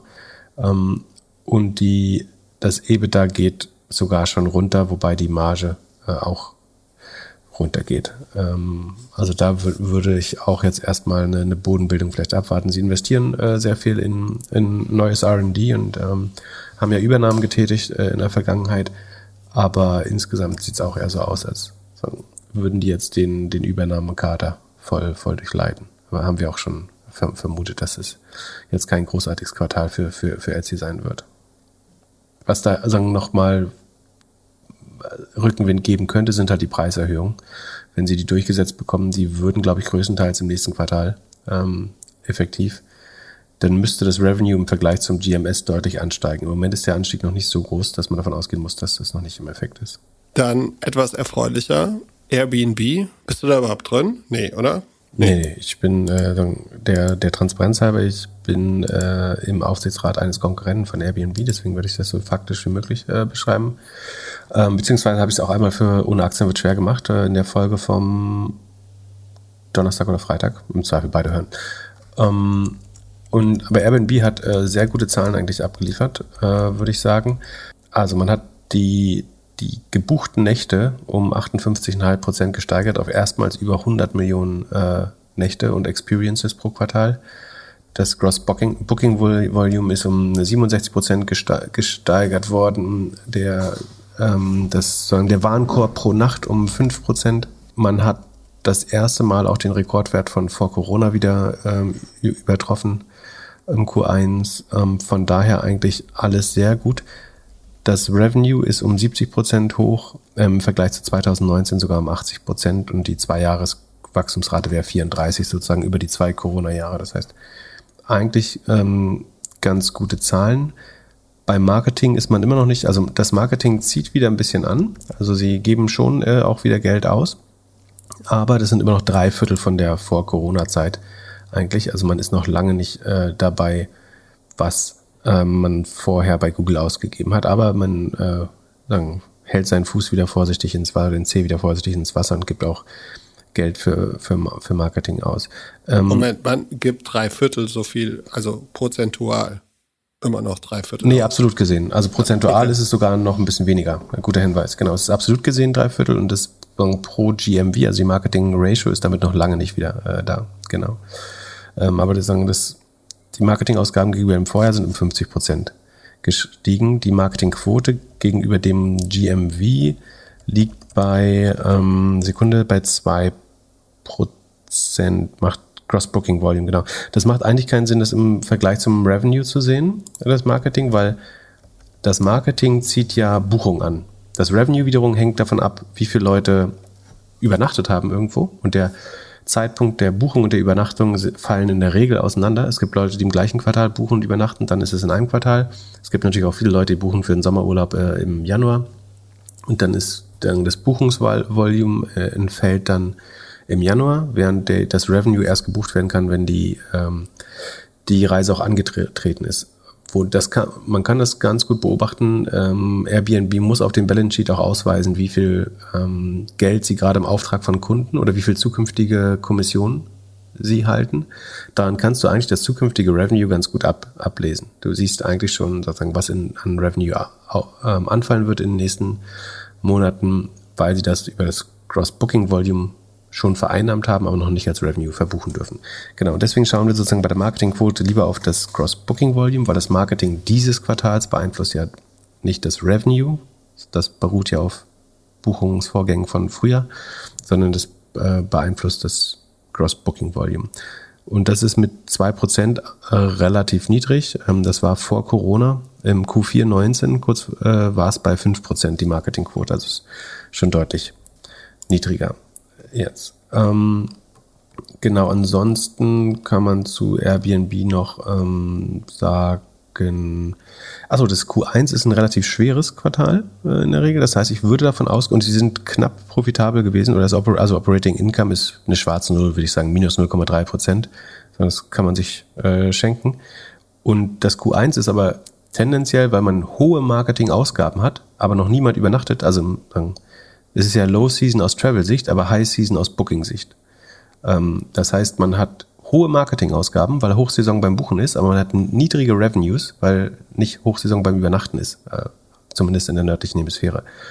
Und ähm, deswegen kann man davon ausgehen, dass wenn das Q1 jetzt schon sehr gut lief, würde ich vermuten, dass es so eine begründete Hoffnung gibt, dass die nächsten Quartale sehr, sehr Cashflow positiv werden. Also dann werden die, die Revenues recognized und auch der Cashflow kommt rein. Und es sollten gute Quartale werden. Und ich meine, insgesamt muss man sagen, Airbnb ist eine der wenigen Aktien, die sind ja mitten in Corona, Corona an die Börse gegangen, äh, sondern das muss man erstmal schaffen. Und haben äh, notieren heute aber über dem äh, Ausgabekurs äh, der Aktie im, ich glaube, wann war das Q3 oder so 2020. Von daher schon ganz gut. Und dann gibt's noch einen spannenden Tweet von äh, Brian Chesky, äh, der CEO. Der hat äh, einerseits die, die, Zahlen so ein bisschen kommentiert und seine Erfahrung des letzten Jahres und dann äh, aber angekündigt, dass es ein, das wichtigste Event äh, irgendwie seit der Gründung von Airbnb geben würde. Ein Redesign für Travel angekündigt in so einem Apple-like Event am 11. Ähm, 11. Mai, also nächste Woche, ähm, beziehungsweise kommende Woche.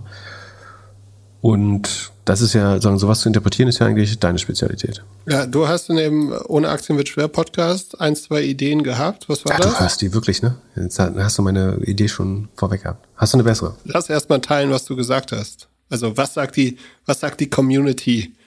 Auf Twitter? Also im, im Trend wäre es natürlich zu sagen, das muss irgendwas mit Workation zu tun haben, Work and Travel, weil das hat die Welt am meisten verändert in den letzten zwei Jahren eigentlich, dass es nicht mehr nur Reisegeschäft bei Airbnb gibt, sondern dass viele Leute ihren Aufenthaltsort frei wählen können und freizügig äh, innerhalb ihrer ähm, Arbeitnehmerschaft sind.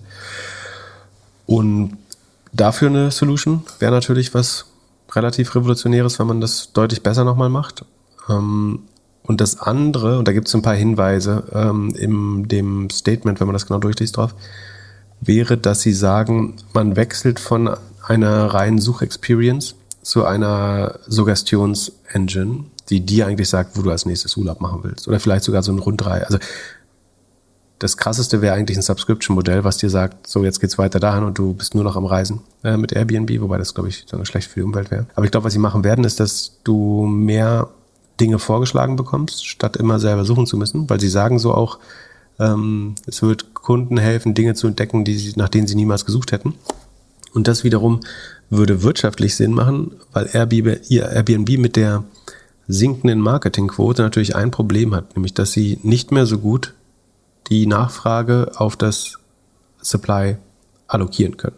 Sie müssen, sagen wir, wenn du eine große Marke bist, kommen unheimlich viele Leute direkt auf deine Homepage und sie suchen im Zweifel alles Gleiche. So, die wollen alle nach Cape Cod oder alle nach, ähm, keine Ahnung, wo man so hinfährt. Ähm, Aspen, Colorado oder äh, Miami oder ähm, Cabo in Mexiko oder was weiß ich.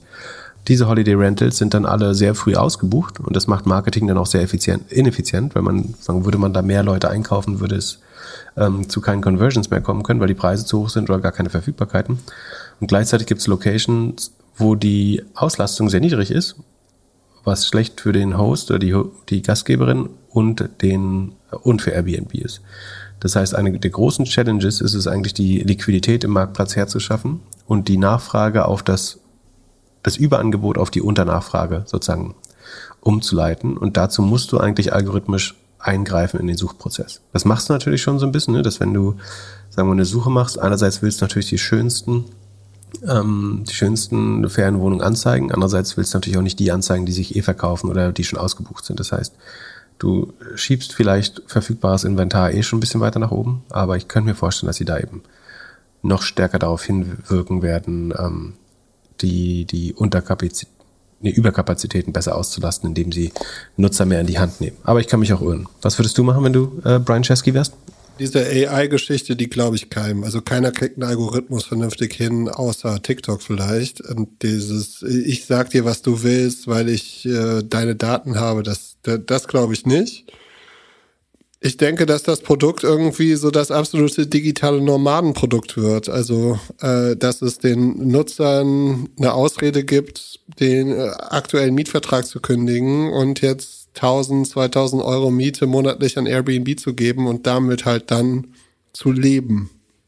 Das habe ich auch überlegt. Das ist ja das Subscription-Modell. Aber, also, total sinnvolle Schlussfolgerung. Also, ich hat, dachte ich auch, das wär's. Das ist ein wirkliches Redesign oder eine ganz neue Welt zu leben aber du bräuchtest ja so, also könntest sagen, irgendwie miete dein teures, verm, äh, vermiete oder sagen, kündige dein teures Apartment, hab 2.000 bis 3.000 Dollar äh, zur Verfügung und reise durch die Welt.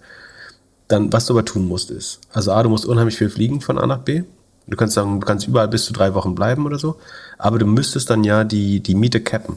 Also ich bekäme dann eben nur Apartments in Höhe von bis zu so und so viel US-Dollar. Das ist von Experience ja eigentlich auch ein bisschen doof, oder? Obwohl habe ich bei meinem bei meiner Miete ja auch. Da habe ich ja auch kann ich auch kein Luxus-Apartment. Genau. Du könntest so verschiedene Pakete machen, so Platinum, Silber, Gold äh, und Hostel. Ja, vielleicht.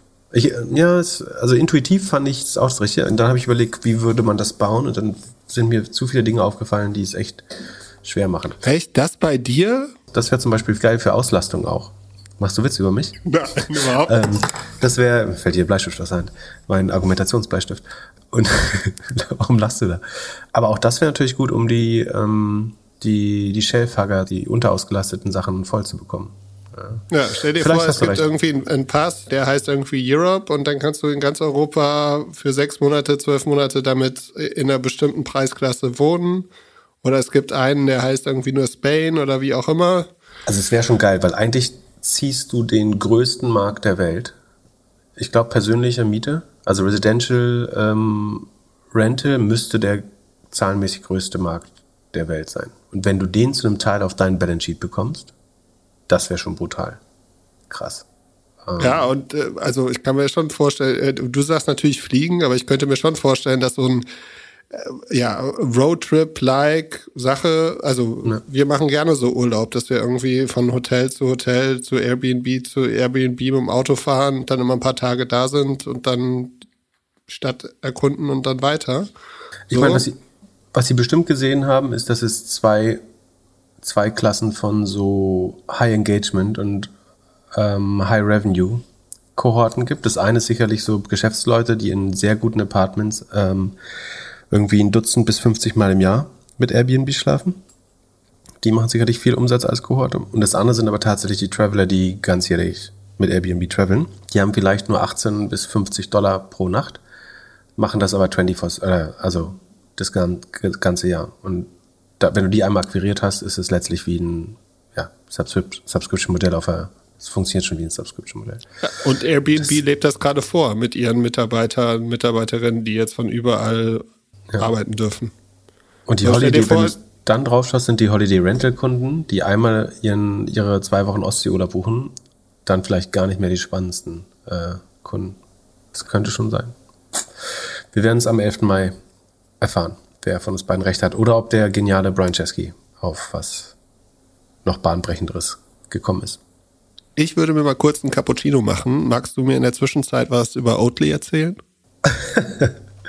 ähm, genau, Oatly war also zahlenmäßig einer der, der äh, also ich war da sehr deutlich äh, short, der Transparenz halber. Ähm, warum? Das kann man in meinem Twitter-Feed so ein bisschen nachverfolgen. Oatly hat eh schon, das kann man auch in unserem Sheet nachverfolgen, da habe ich es nämlich extra äh, eingepflegt, um den Verfall zu dokumentieren. Oder vielleicht durch das Wiederaufleben, man wird sehen. Oatly hat ein manifestes Problem bei der Gross Margin. Also Gross Margin ist die, der Unterschied zwischen Verkaufspreis und eingesetzten Gütern. Und ähm, der war, das war schon immer problematisch bei nur 32 Prozent. Zum Vergleich, ein großer Konsumgüterkonzern wie Nestle oder Unilever, ähm, Johnson Johnson etc. würden eher bei irgendwo zwischen 45 und 54 oder 52 Prozent liegen bei der Gross Margin. Also man möchte eigentlich die Hälfte an dem Produkt nur als Wareneinsatz haben, äh, um wirklich gutes Marketing damit machen zu können und äh, Marken aufzubauen und dann auch am Ende auf eine, eine EBIT-Marge von äh, irgendwie knapp ein, hoch einstellig vielleicht zu kommen. Oder vielleicht auch ein bisschen mehr. Und mit 32 Prozent, die Oatly vor zwei Jahren hatte, ist das schon deutlich schwerer. Das lag so ein bisschen daran, dass Oatly noch nicht schnell genug bei den Produktionskapazitäten wachsen kann, beziehungsweise zumindest sagen sie das immer. Und dass man quasi zu viele Mittelsmänner dazwischen hast. Also Oatly produziert eine Trockenmischung aus, ähm, aus Hafermehl, logischerweise. Ähm, dann die nächstgrößte Zutat ist Rapsöl äh, und dann noch ein paar Zusätze. Das wird nach meinem Verständnis trocken oder als Paste verschifft und irgendwo lokal mit Wasser zusammengemischt, äh, hochgeschickt, emulgiert, was weiß ich, ähm, und dann verpackt. Und weil das Lohnunternehmen letztlich für Oatly machen, muss man ein bisschen der Marge teilen, deswegen hat man eine relativ niedrige Marge. So, und was jetzt erschwerend hinzugekommen ist zu einem Modell, was sowieso nicht mehr richtig schnell gewachsen ist und erhebliche Probleme bei der Marge hatte, ist, dass die Preise für die zwei Hauptzutaten, nämlich ähm, Oats, also Hafer, und Rapeseed, also ähm, Rapssaat, woraus das äh, Rapsöl gemacht wird, ähm, brutal durch die Decke gegangen sind. Hafer hat sich auf hohem Niveau inzwischen stabilisiert, aber so ein deutlich höheres Niveau. Ähm, Rapsöl geht durch die Ölkrise und weil irgendwelche Idioten mit Sonnenblumenöl ihren, ihren Diesel beheizen, ähm, dann wird Rapsöl zunehmend noch weiter teuer. Und das hat jetzt dazu geführt, dass die Rohmarge nur noch, äh, und das hat die vorausgesagt, also ich habe gesagt, sie werden vielleicht nur noch Single Digits sein, also einstellig. Im einstelligen Prozentbereich sind sie jetzt bei 9,5, also sehr, sehr knapp geschrammt, aber die Rohmarge ist jetzt nur noch 10 Prozent. Und man muss sich vorstellen, aus der Rohmarge eines Produkts muss die gesamte Entwicklungsarbeit, die, das gesamte Marketing und die gesamten Gemeinkosten der Unternehmung, also das sagen HR-Office, Finanzen und so weiter, bezahlt werden. Und das ist schlichtweg unmöglich mit einer 10% Marge, was jetzt dazu geführt hat, dass die also die, die Rohmarge ist nur noch 9,5 Prozent, positive 9,5 Prozent. Und die Operating Marge, also nach Abzug dieser äh, eben benannten Kosten, ist von minus 50 auf minus 55,5 Prozent runtergegangen. Und das Gute ist aber, dass Oatly minimal sein, äh, sein Operating Loss ähm, stabil halten konnte oder so ganz, ganz klein bisschen zurücknehmen. Also statt 92,66 Millionen Verlust, machen sie noch 92,15 Millionen Verlust. Äh, und der Trick dazu ist, sie haben den Umsatz gesenkt. Also sie verkaufen weniger Milch und machen weniger Verlust. Ähm, und zwar ist der Umsatz von 186 Millionen auf 166 Millionen runtergegangen. Das ist äh, gegenüber dem Vorjahr interessanterweise noch eine Steigerung um 19 Prozent. Gegenüber dem Vorquartal äh, das ist die Zahlen, die ich eben genannt habe, äh, geht es damit eben, was liegt dazwischen, also ziemlich genau 10 Prozent äh, runtergegangen. Jetzt sind sie in der Todesspirale, wo sie weniger verkaufen. Achso, Sie sagen, das liegt an, Sie haben irgendwelche Ersatzteile aus China nicht bekommen, ähm, Labor Shortage, Inflation, alles Mögliche natürlich, äh, was ja auch Sinn macht. Aber Fakt ist, sie wachsen gerade nicht mehr im Vergleich zum Vorquartal und die sollten keine Saisonalität haben, äh, dass man Weihnachten mehr verkauft oder so. Sie haben eine vollkommen unnachhaltige Rohmarge und mit, mit jedem 2 Euro Oatly Milchding, das du kaufst, äh, verlieren sie eigentlich. Und der muss man die Handelsmarge rausnehmen. Genau genommen sagen, Oatly verkauft die für 1 Euro an Edeka und der Rest Handelsmarge wahrscheinlich. Und, aber mit jeder 1 Euro, die sie verdienen, verlieren sie 50 Cent an ähm, Operating Margen im Moment. Und wachsen nicht. Und es ist wirklich schwer abzusehen, äh, wo das hingehen soll. Also der Operating Cashflow ist stark negativ. Es ist nicht mehr unbegrenzt viel Geld in der Bank. Ähm, sie werden das irgendwann nachfinanzieren müssen. Und ich sehe nicht, wie es da zu einem Turnaround kommt. Die Turnaround-Story ist definitiv, Inflation geht zurück, Lebensmittelpreise gehen zurück. China, Russland, alle Krisen lösen sich von alleine. Und wir produzieren die, die Milch überall ähm, selber. Wenn man sich dann noch die einzelnen Märkte anschaut, dann ist es so, dass EMEA, also Europa, äh, Mittlerer Osten und Afrika, hat äh, war im Q, war vor zwei Quartalen immerhin schon positiv und hat ordentlich EBITDA abgeliefert, hatte eine 10% EBITDA-Marge, was ja ganz gut ist, oder adjustiertes EBITDA. Das ist jetzt inzwischen ähm, minus 6%, 7% äh, negatives EBITDA. In Amerika ist es so, dass man 47,5,6 Millionen Umsatz macht und 22 Millionen Verluste, äh, also erheblich. Und in Asien eigentlich ganz ähnlich 50 Prozent ähm, negatives EBITDA. Und überall, also stark rückgängige Verkäufe im Ver Vergleich zum Q4. Es sieht sehr, sehr, sehr schlecht aus. Und äh, was dann wiederum krass ist, also dann, dann sagen alle, ja, die gegenüber dem Vorjahr sind die Zahlen doch äh, hier toll gestiegen, schreibt, schreiben irgendwelche Analysten und die Financial Times. Also man darf ja den Fakt nicht außer Betracht lassen, dass es im Vergleich zum Q4 jetzt schon gesunken ist. Also manchmal frage ich mich auch, ob die Leute nur irgendwie die Year-on-Year-Zahlen lesen und dann äh, Schluss machen und sagen, schön. Der Markt hat auch erstaunlich wenig reagiert. Äh, mich würde das in Panik versetzen, wäre ich OT-Aktionär, aber vielleicht ist es auch schon am Tiefpunkt, wobei die noch zwei Milliarden wert sind, was mich wundert. Und was interessant ist, sie gehen für das Gesamtjahr weiterhin von einem Wachstum von 37 bis 43 Prozent aus und ähm, glauben, dass sie 900 oder fast eine Milliarde, ja 900 Millionen Revenue im Schnitt schaffen wollen. Das, die Runrate im Moment ist 600 Millionen auf Basis des letzten Quartals. Da wäre ich jetzt noch sehr skeptisch, ob sie das schaffen. Und ja, also die, die Gross Margin ist im Vergleich zum Vorjahr 2040 Basispunkte runter, also 20,4 Prozentpunkte weniger Marge als im Vorjahr. Ähm, da können sie wiederum nichts für, das ist eben die, die ähm, das sind die Preise. Aber dass jetzt wirklich der Umsatz auch zurückgeht, äh, das ist ein Problem, was entweder haben sie, ist es eine Ausrede, äh, die ganzen Sachen, die sie anführen, oder sie haben es einfach schlecht gemanagt. Äh, das ist halt eine Aufgabe, die Supply Chain hinzubekommen. Und die äh, Operating äh, Expenses steigen halt weiter, als wäre es eine Wachstum-Company. Also die äh, Ausgaben äh, für, für, für Marketing, R&D und äh, Gemeinkosten sind gegenüber dem Vorjahr um 53 Prozent gestiegen, wobei der Umsatz eben nur um 19 Prozent gestiegen ist. Ähm, also die überholen das Umsatzwachstum und es entsteht ein, ein negativer Operating Leverage und je, je größer die Firma wird, desto mehr Verlust machen sie nur noch. Ähm, das sieht nicht gut aus. Aber als Jerome Powell gesagt hat, wir machen nur 50 statt 75 Basispunkte Zinserhöhung, ist Oatly erstmal 10% hochgegangen nach der Börse. Hat sich inzwischen wieder ähm, normalisiert. Aber das ist der Effekt von billigem Geld auf, auf Schrottaktien auf jeden Fall. Bist du irgendwo ausgesqueezed worden? Dann meinst du, dass eine Position geschlossen wurde bei mir? Ja. Sekunde. Nicht, dass ich wüsste, warum. Achso, äh, ja, einfach so, weil du so negativ bist, weil du das so bei Oatly? Ja, generell. Ich bin äh, groß, großer Oatly, äh, fair, fairer Punkt. Ich bin großer Oatly-Fan. Hier stehen, äh, in meinem Kühlschrank steht Oatly Barista. Ähm, die wird immer billiger. Das ist ja auch das Krasse. Die äh, haben gesagt, sie geben die Preiserhöhung jetzt in, äh, langsam weiter an den Handel. Aber hier auf Twitter hat ein User gepostet, äh, im e neu, neuesten Edeka-Prospekt 20% Rabatt auf Oatly-Milch. Und äh, die hat früher mal 2,39 gekostet, gibt's jetzt wieder für 2,09 im Supermarkt. Ja, der Philipp kennt noch die Supermarktpreise. ähm, nein, im Ernst. Also das wird und je billiger die wird, und ich meine, das habe ich jetzt nicht erwähnt, ne, aber die haben natürlich ein Riesenproblem mit Konkurrenzprodukten. Ne? Es gibt immer wieder innovative neue Marken, die eben das mit Lupinen, Mandel, Erbsen, was weiß ich, äh, besser oder anders machen. Die haben halt die ganzen Early Adopter gehabt, als noch keine ordentliche, äh, also Mandelmilch schmeckt vielen Leuten nicht, Hafermilch schmeckt vielen Leuten ein bisschen besser als äh, Milchersatz. Deswegen haben die unheimlich viel sozusagen First Mover Audience gehabt, aber die verteilt sich jetzt auf viele andere Produkte. Gleichzeitig kommen günstigere Handelsmarken. Jeder Discounter, jeder äh, große äh, Supermarktkette, jeder große äh, FMCG-Konzern hat inzwischen eine eigene Marke. Und das ist letztlich ein gutes Beispiel für die, die erste Maus kriegt nicht ähm, den Käse, sondern die Mausefalle in den Nacken geschlagen.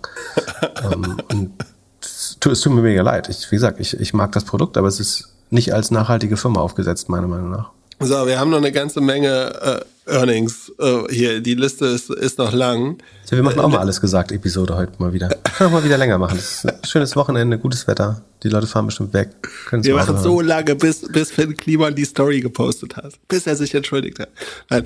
Ähm, also erstmal äh, Lyft. Äh, Lyft war äh, minus 26 Prozent da ich mich eher um Hoodies heute gekümmert habe als um alles andere, habe ich nur kurz gesehen, die Guidance war nicht so gut, aber der CEO scheint optimistisch zu, äh, zu sein, optimistisch, optimistisch zu sein. Er, er sagt hier, Q2 ist äh, die Opportunity, um jetzt richtig äh, auf Wachstum zu gehen und, und will wild Geld ausgeben. Das Auf der anderen Seite fand die Börse nicht Uber- so gut, glaube ich. Ja, Börse fand das nicht so gut und Uber hat das wohl gehört und hat gesagt, okay, wir sind ready, wir gehen besser jetzt raus, haben sofort Zahlen, also frühzeitig vorgelegt und hat- der, der CEO, äh, Dara, hat sich auch positioniert von wegen, hey, äh, vergleicht uns mal nicht mit Liv, wir sind ganz anders. Äh, wir, wir sind äh, viel globaler, wir arbeiten auf Scale, äh, äh, und äh, wir brauchen diese ganzen Discounts nicht, weil wir, weil wir weltweit handeln. Siehst du das so? Sind die so unterschiedlich?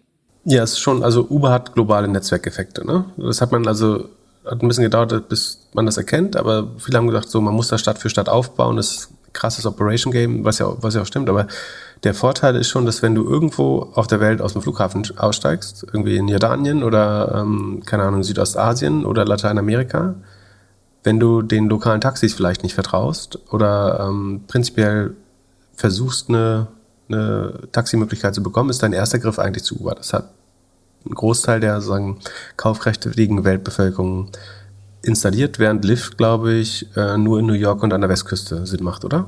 Äh, ist so ein bisschen coastal oder sogar nur in New York? Nee, ist auf, an beiden Küsten so ein bisschen in großen Städten, glaube ich. Ja, also Markt ist Amerika, äh, Genau. aber auch, genau auf Aber nicht- beiden Seiten. Nicht so viele Märkte wie Uber auf jeden Fall. Ne? Genau. Und ich glaube, das macht es schon schwerer. Die Mobilität kommt auf jeden Fall wieder zurück. Ne? Uber macht, glaube ich, wieder mehr Mobility-Umsatz als Delivery mit Essen äh, endlich mal. Aber Lyft hat ja überlegt, ob sie so eine Mobility Flatrate machen, glaube ich. Äh, wenn ich mich nicht irre. Das könnte spannend sein. Aber ja, ich glaube, äh, wenn ich jetzt auf einen setzen müsste, würde ich nicht nur wegen des Managements, aber auch wegen der, des Setups eher auf Uber setzen. Die haben jetzt aber einmal ihre Verluste abgeschrieben. In, äh, die waren ja in Grab und Didi Chuxing. Den, also Grab ist Südostasien, Didi ähm, ist chinesischer äh, Ride-Hailing-Dienst äh, und Super-App. Und da mussten jetzt äh, Anpassungen annehmen, haben deswegen so einen Sonderverlust ausgewiesen. Also aber das operative Geschäft sieht eigentlich schon wieder relativ gut aus bei Uber. Relativ. Und die meinten, dass die bald Free Cashflow positiv sind. Was bedeutet das? Free Cashflow positiv heißt, dass du äh, am Ende dann das in deiner Kasse am Ende des Quartals mehr Geld ist als vorher.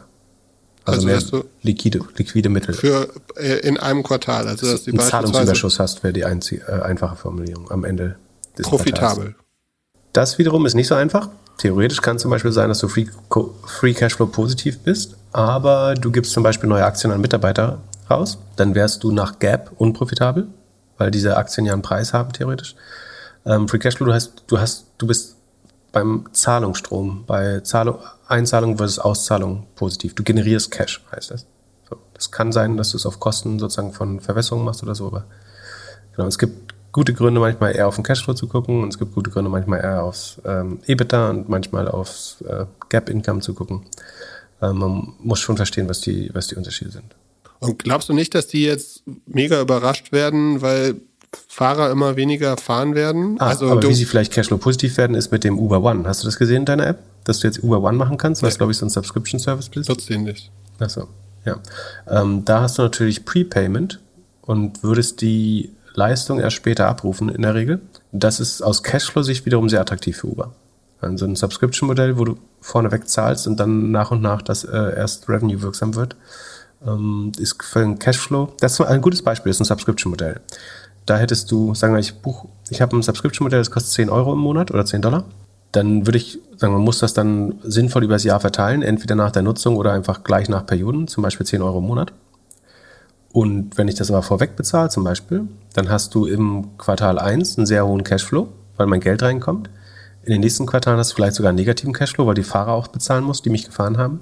Ähm, so kannst du es vor. Da entsteht zum Beispiel ein Unterschied zwischen äh, Profitabilität, Umsatz und Cashflow. Ja.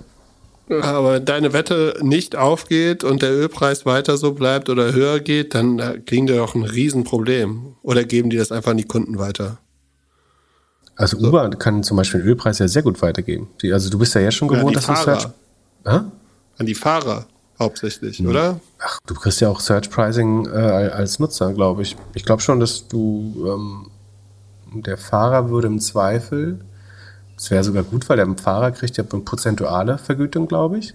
Und wenn der Gesamtpreis steigt, ist es vielleicht sogar gut für den Fahrer, falls sie das mit erhöhen. Aber ich glaube, das ein Vorteil ist, dass sie die Preise viel schneller anpassen können als eine Taxigenossenschaft zum Beispiel. Die braucht ja einen Beschluss irgendwie von der Kommune oder was weiß ich, damit sie ähm, die Preise anpassen darf. Und das könnte sogar ein Vorteil sein für, für Uber. Und ich meine, wenn du mit dem eigenen Auto fährst, wird es ja auch teurer. Und wenn die äh, Preise steigen, wird Uber Pool vielleicht wieder ähm, auch attraktiver. Wie sieht's mit DoorDash aus?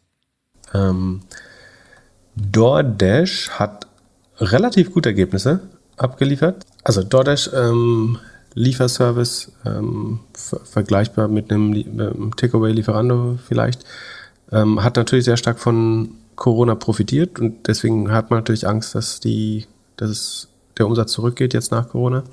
Haben aber den Markt eher positiv überrascht. Also sie haben vorher schon sehr viel verloren natürlich in letzter Zeit, aber die die Earnings waren jetzt besser als gedacht. Die Orders sind um 23 Prozent gestiegen und lagen über dem Vorquartal äh, im Gegensatz zu Delivery zum Beispiel.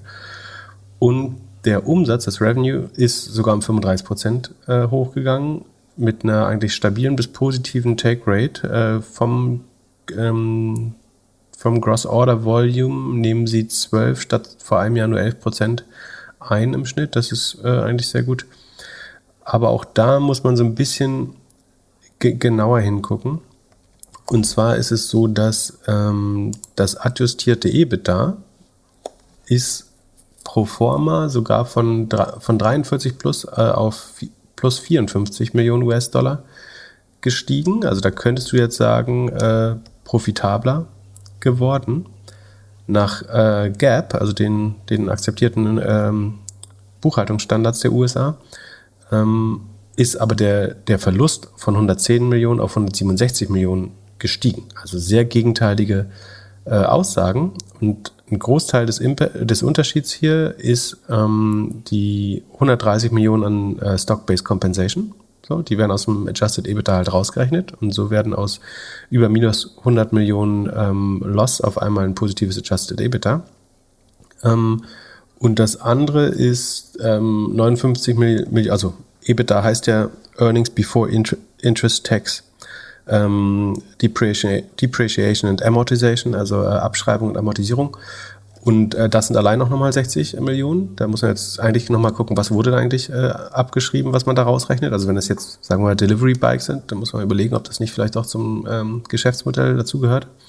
Und auch äh, nicht ganz typisch für so ein Ding, äh, sie haben 40 Millionen an Software allein ähm, kapitalisiert. Also das haben wir letztes Mal, glaube ich, besprochen. Das heißt, sie haben die Software aktiviert und gesagt, bei uns gibt es keine Softwarekosten, sondern wir haben Entwicklerzeit in ein Asset gewandelt letztlich. Also wir haben was hergestellt, so wie Netflix die Filme aktiviert, die äh, gedreht wurden und daraus Assets macht. Äh, und sagt, dort, dort dieses Quartal haben wir einen Teil unserer R&D-Ausgaben genutzt, um Software im Wert von 40 Millionen zu erstellen, die wir dann aktivieren. Und so das zusammen mit der Stock-Based Compensation sorgt dafür, dass äh, ein Gap-Loss von 100, minus 167 Millionen und ein negativer Cashflow von 91 Millionen zu einem attestierten positiven EBITDA, was gegenüber dem vorher dann sogar steigt, von plus 54 wird. Das Wichtigere war hier aber schon, dass die, dass die Firma äh, wächst. Ob man den, den EBIT-Berechnung da folgt, ist, ist eine andere Frage. Aber so Gut, das hört sich alles viel zu positiv an, Pip. Wie hat sich die Aktie in den letzten fünf Tagen bewegt? Ich würde sagen, dass sie dann auf die, auf die Zahlen hat sie erstmal positiv reagiert. Aber sie wurde dann sicherlich äh, verdroschen wegen den, also gestern nochmal, oder? Ja, minus 20 Prozent. Gestern, minus 20 gestern. Also nicht gestern, aber die letzten fünf Tage. Und zwischendurch, ja, war so, ging es ein bisschen nach oben bei den News, aber also genau. sieht schon schmerzhaft aus. Ja. So, Weil es eher Wachstumsbereich ist und noch Cashflow negativ. Ähm, aber die, die Zahlen selber wurden erstmal positiv aufgenommen. Dann lass mal was Sicheres besprechen. Wie sieht es mit Block aus? Das ist doch Krypto. Das geht doch immer nach oben. ähm, das wurde erst so leicht abverkauft äh, und ist dann auch nach den Earnings äh, Post-Market äh, leicht hochgegangen. Ähm, Square habe ich, glaube ich, sogar ein Sheet aufgenommen. Es wurde mal Zeit, ist noch nicht ganz voll, doch ist relativ vollständig. Ähm, und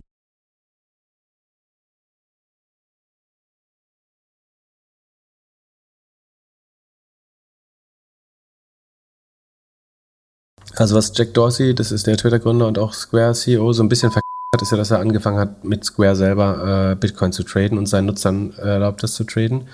Das hat dafür, dazu gesorgt, dass man nicht mehr auf, das Umsatz, auf den Umsatz eigentlich schauen kann bei Square, sondern stattdessen schaut man auf entweder das Operating Income oder den Gross Profit, was bei einem Payment-Anbieter auch gar nicht so, so doof ist. Das heißt, würde man jetzt die Bitcoin-Umsätze mit reinnehmen in den Umsatz, dann äh, hat Square jetzt über, gegenüber dem Vorjahr sogar 22 Prozent weniger Umsatz gemacht. Der Gross Profit ist aber eigentlich zum Beispiel dann trotzdem äh, positiv. Sekunde, ich muss mal kurz hier ähm, ausrechnen. Der ist nämlich um 35, 34,4 Prozent hochgegangen ähm, year on year. Also eigentlich ganz gut. Also die Umsätze aus dem, äh, das Transaction-Based Revenue ist 28,5 Prozent hoch. Das Subscription und Service Revenue ist 72 Prozent hoch. Das ist sehr gut. Und das Hardware Revenue um 30 Prozent gewachsen. Das sind sagen die neuen Geräte.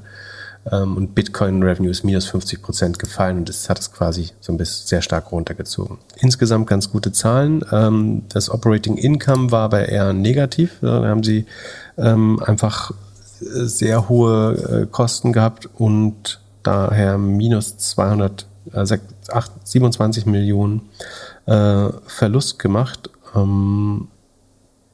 genau. Das äh, war schon mal, sah schon mal besser, obwohl das schwankt bei, bei Square auch einfach mal sehr. Das Wichtigere ist eigentlich, dass der, der Umsatz weiter steigt, äh, trotz Corona. Das ist ganz gut, weil Square, wie gesagt, diversifiziert ist, Offline-Online-Terminals äh, hat für Payment. Ähm, der Umsatz von Square, vom Square-Produkt selber ist 41 Prozent hoch. Die Cash-App ist eher das, was langsamer wächst mit 26%. Prozent. Das EBITDA ist weniger als im, also auch da ist es übrigens so, dass das Adjusted EBITDA plus 195 Millionen ist während äh, das Net Income minus 207 Millionen ist. Ähm, also große Lücke. Ähm, muss man sich auch äh, genau anschauen, ob man äh, dem folgen möchte. Genau, aber insgesamt wurde es, glaube ich, äh, relativ positiv. Also erst ein bisschen unentschieden, dann äh, im Nachhinein äh, eher positiv ähm, aufgenommen. Auch da wird fleißig diluted, ungefähr 8% Dilution pro Jahr ähm, in Shares, die neu rausgegeben werden. Aber ist weiter auf dem Wachstumspfad, äh, würde ich sagen, weiter innovativ. Ähm, ich, ich glaube, zusammen mit Etienne einer der besseren äh, Payment äh, Gambles. Also Square Long, PayPal Short halte ich eigentlich weiterhin für eine gute Idee, wobei Square halt deutlich höher bewertet ist.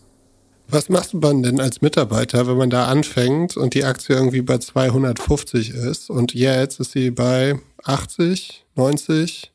Das hängt sehr davon ab, ob du Aktienoptionen hast oder RSUs, diese Restricted Stock Units.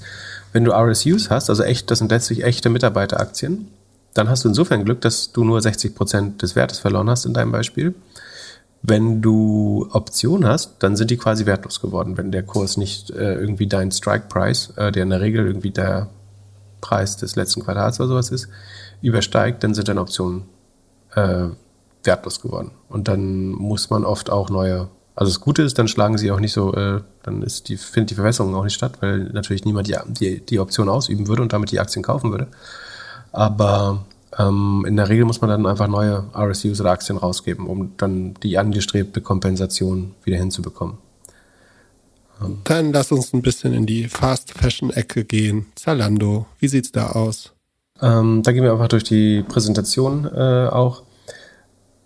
Zalando spürt auf jeden Fall auch irgendwie die E-Commerce-Depression. Das GMV, ähm, sagen der Marktplatzumsatz äh, von Zalando insgesamt ist um 1% immer noch gestiegen, ähm, year on year, also ein ganz knappes Wachstum.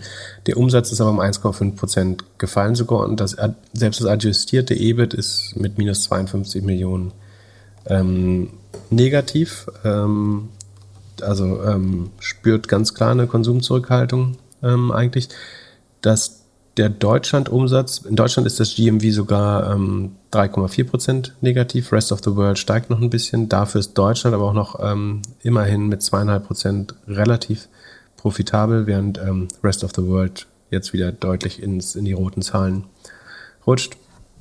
Die aktiven Kunden äh, konnte man steigern äh, immerhin, aber der, der Basket pro Kunde äh, und die Fre Frequenz im letzten Quartal sind halt runtergegangen, dadurch, dass das Volumen auch damit, die Fulfillment-Kosten sind erheblich gestiegen. Die waren im Q1 letzten Jahres nur 25,5 Prozent, sind jetzt auf 29,5, also 4400 Basispunkte, Entschuldigung, 400 Basispunkte oder 4 Prozentpunkte. angestiegen oder relativ gesehen 20 Prozent teurer, ganz ähnlich wie bei, äh, nicht ganz 16 Prozent teurer wie bei Amazon ähm, ungefähr. Man muss sagen, der Mix hat sich wahrscheinlich ein bisschen verändert, dass der Marktplatz schneller gewachsen ist als der Eigenhandel und dadurch wird, hast du wieder diesen Verwässerungseffekt bei oder der, bei, beim Fulfillment. Das heißt, ein Teil ist davon, ein Teil ist aber einfach auch, ähm, dass die ähm, entweder die Cost of Sales hochgegangen sind, ähm, äh, schön bei Fulfillment, äh, dass die Lohnkosten hochgegangen sind durch Inflation. Das haben wir oft genug eigentlich behandelt. Genau. Und fürs Gesamtjahr rechnen sie weiterhin mit so äh, rund 20 Prozent Wachstum äh, bei GMV und beim Revenue, aber nur eher zwischen 12 und 19. Sehr breite Spanne, finde ich, aber das macht man bewusst äh, irgendwie, weil auch, auch Zalando nicht weiß eigentlich, wie es äh, weitergeht. Und wie gesagt, der Revenue ist minus 1,5 Prozent im ersten Quartal. Das macht es nicht einfacher, jetzt im Gesamtjahr noch 12 bis 19 Prozent zu, zu erreichen. Es wird insofern einfacher, dass ab Q3 die Vergleichswerte ein bisschen einfacher werden aber ob man dann noch genug rausholt, um wieder über 12 Prozent zu landen, ist äh, gar nicht so klar, glaube ich. Wird auf jeden Fall ein Kraftakt, glaube ich. Aber für, für alle E-Commerce-Land ist jetzt nicht ein Zalando isolierter Fakt, sondern relativ gesehen haben sich wahrscheinlich sogar ganz gut geschlagen. Melli? Äh, Melli ist Mercado Libre. Da gucken wir auch ins Sheet. Mercado Libre ist einer der wenigen E-Commercer, die positiv überrascht haben und zwar sehr deutlich. Ich muss mal gucken, wie der Kurs reagiert hat, aber ist ja, du hast das schon getan. Ähm, Wann hast du die Aktien verkauft? Ja, ja, ja, vor. Soll ich jetzt wirklich gucken, damit du mich nee, ärgern kannst? Ich gucke gern für dich. Wenn es das Einzige ist, was dir noch Spaß bereitet. Ich kann dir mal sagen, weil ich Agora verkauft habe bei 36 Euro, nämlich sehe ich hier gerade. Du Wicht. Äh, Mercado Libre habe ich bei 44, 440 nee, Sekunde, 807, das war der Einkaufskurs. Ähm, 818 Euro habe ich es verkauft am 26.03. Und jetzt sind sie, jetzt sehe ich hier natürlich. 921 sehe ich. Hier. Ja, US-Dollar sind das, aber hm, das muss jetzt noch umrechnen, Sekunde. heute ist ja echt wieder alles rot. Freitagnachmittag. Aber dürfen wir jetzt nicht die Laune. Aber Sekunde, das hat jetzt die Börse, ach ja, 16 Uhr, die Börse ist auf. Oh, wunderschön. Ich bin fast nicht mehr im Minus jetzt. Also meine alles, was ich aufge seit dem Meta Crash äh, aufgeholt habe, weil jetzt nämlich schöne Firmen und äh, Shopify durchschlägt. Hm, fein, fein, oh, fein. Das ist schwer, krass. Nur Datadog ist auch tiefrot leider. Achso, ähm, da reden wir auch noch gleich drüber. Also es sind 886. Ich habe ähm, 818, habe ich 40 Dollar. Das sind wiederum genau 5%. 5% mehr hätte ich mitnehmen können, wäre ich drin geblieben. Und natürlich hat das, was ich stattdessen gehalten habe, eher verloren. Ähm, von daher, ja, aber damit hätte keiner rechnen können. Oder ich meine, vielleicht haben schlaue Leute mit gerechnet. Ähm, es ist auf jeden Fall cool, dass so ein E-Commerce-Unternehmen äh, es auch geschafft hat, sozusagen echt noch richtig gute Zahlen abzuliefern und dagegen äh, gegen zu stinken. Konkret heißt das, sie haben 81 Millionen aktive Nutzer gehabt im Vergleich zu 82 Millionen Q4. Das ist aber historisch eben sehr stark, weil Weihnachtsquartal auch in Lateinamerika. Das heißt, das Q1 liegt immer ein bisschen unter den Q4. Das GMV ist um 26,5 Prozent gestiegen, das Total Payment Volume um 72 äh, Prozent, massiv äh, hochgegangen. Ähm, das Service Revenue daher um 62 Prozent, das Net Product Revenue um 70 Prozent. Ähm, das heißt, sie ziehen aus ein bisschen mehr GMV deutlich mehr Umsatz äh, und Payment Volumen raus. Äh, extrem gute Zahlen, wie ich finde. Insgesamt Net Revenues 63 Prozent hoch. Im Schnitt über die letzten zwei Jahre äh, eine CAGR von 86 Prozent, extrem hoch, extrem dynamisch. Gross Margin hat sich verbessert auf 47 Prozent von zuvor ähm, 43 im letzten, also im Quartal, Vergleichsquartal des letzten Jahres. Die OPEX haben sich natürlich gesteigert, aber durch, dadurch, dass äh, sie nicht so schnell wachsen wie der Umsatz, gibt es einen schönen äh, positiven Operating Leverage ähm, und man hat äh, ordentlich Plus gemacht, ähm, sowohl beim Operating Income als auch beim Net Income. Ähm, allein der Operating Cashflow ist ein bisschen negativ. Das liegt, glaube ich, darum, dass, daran, dass man im Q1 ein bisschen mehr Ware einkauft äh, und im Rest des Jahres verkauft. Also es ist nicht ungewöhnlich für E-Commerce, wenn ich mich nicht irre. Ähm, hervorragende Ergebnisse. Also verstehe ich, dass die Börse das gut fand. Ähm, relative Stärke bewiesen. Ähm, kann ein bisschen sozusagen an dem lokalen Verlauf von äh, Corona in, Süda äh, in Südamerika liegen. Das ist ja Argentinien, Brasilien, Kolumbien, Mexiko hauptsächlich, ähm, Uruguay vielleicht. Aber ähm, ja, richtig gute Zahlen. Hätte man genau genommen vielleicht nicht so stark mitverdreschen sollten, sollen.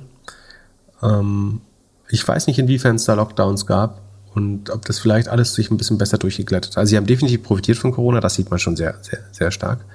Aber sie schaffen, also wir vergleichen jetzt mit einem Quartal, in dem sie, also im Q1 21 sind sie um 111 Prozent gewachsen, also haben sich mehr als verdoppelt beim Revenue und hauen jetzt nochmal 63 Prozent drauf. Ähm, das heißt, sie sind viermal so groß wie vor zwei Jahren. Vor zwei Jahren waren sie bei 650, jetzt sind sie bei 2,25 Milliarden ähm, Revenue. Das ist schon äh, echt krass. Wer die gehalten hat, wahrscheinlich schlau. Langfristig sowieso gut. Also sind schon positiv, wachsen noch. Ähm, man kann argumentieren, die sind natürlich auch unheimlich teuer deswegen, aber ähm, dann am, ich würde sagen, die sind ein bisschen näher am nächsten Amazon dran als SEA Limited sogar. Wobei SEA Limited ein paar andere Vorteile hat, aber von der Profitabilität sieht Mercado Libre gerade besser aus. Und im Vergleich zu äh, äh, Jumia? Hör auf zu stänkern. Das, Dann das weitermachen das, das zu Datadog.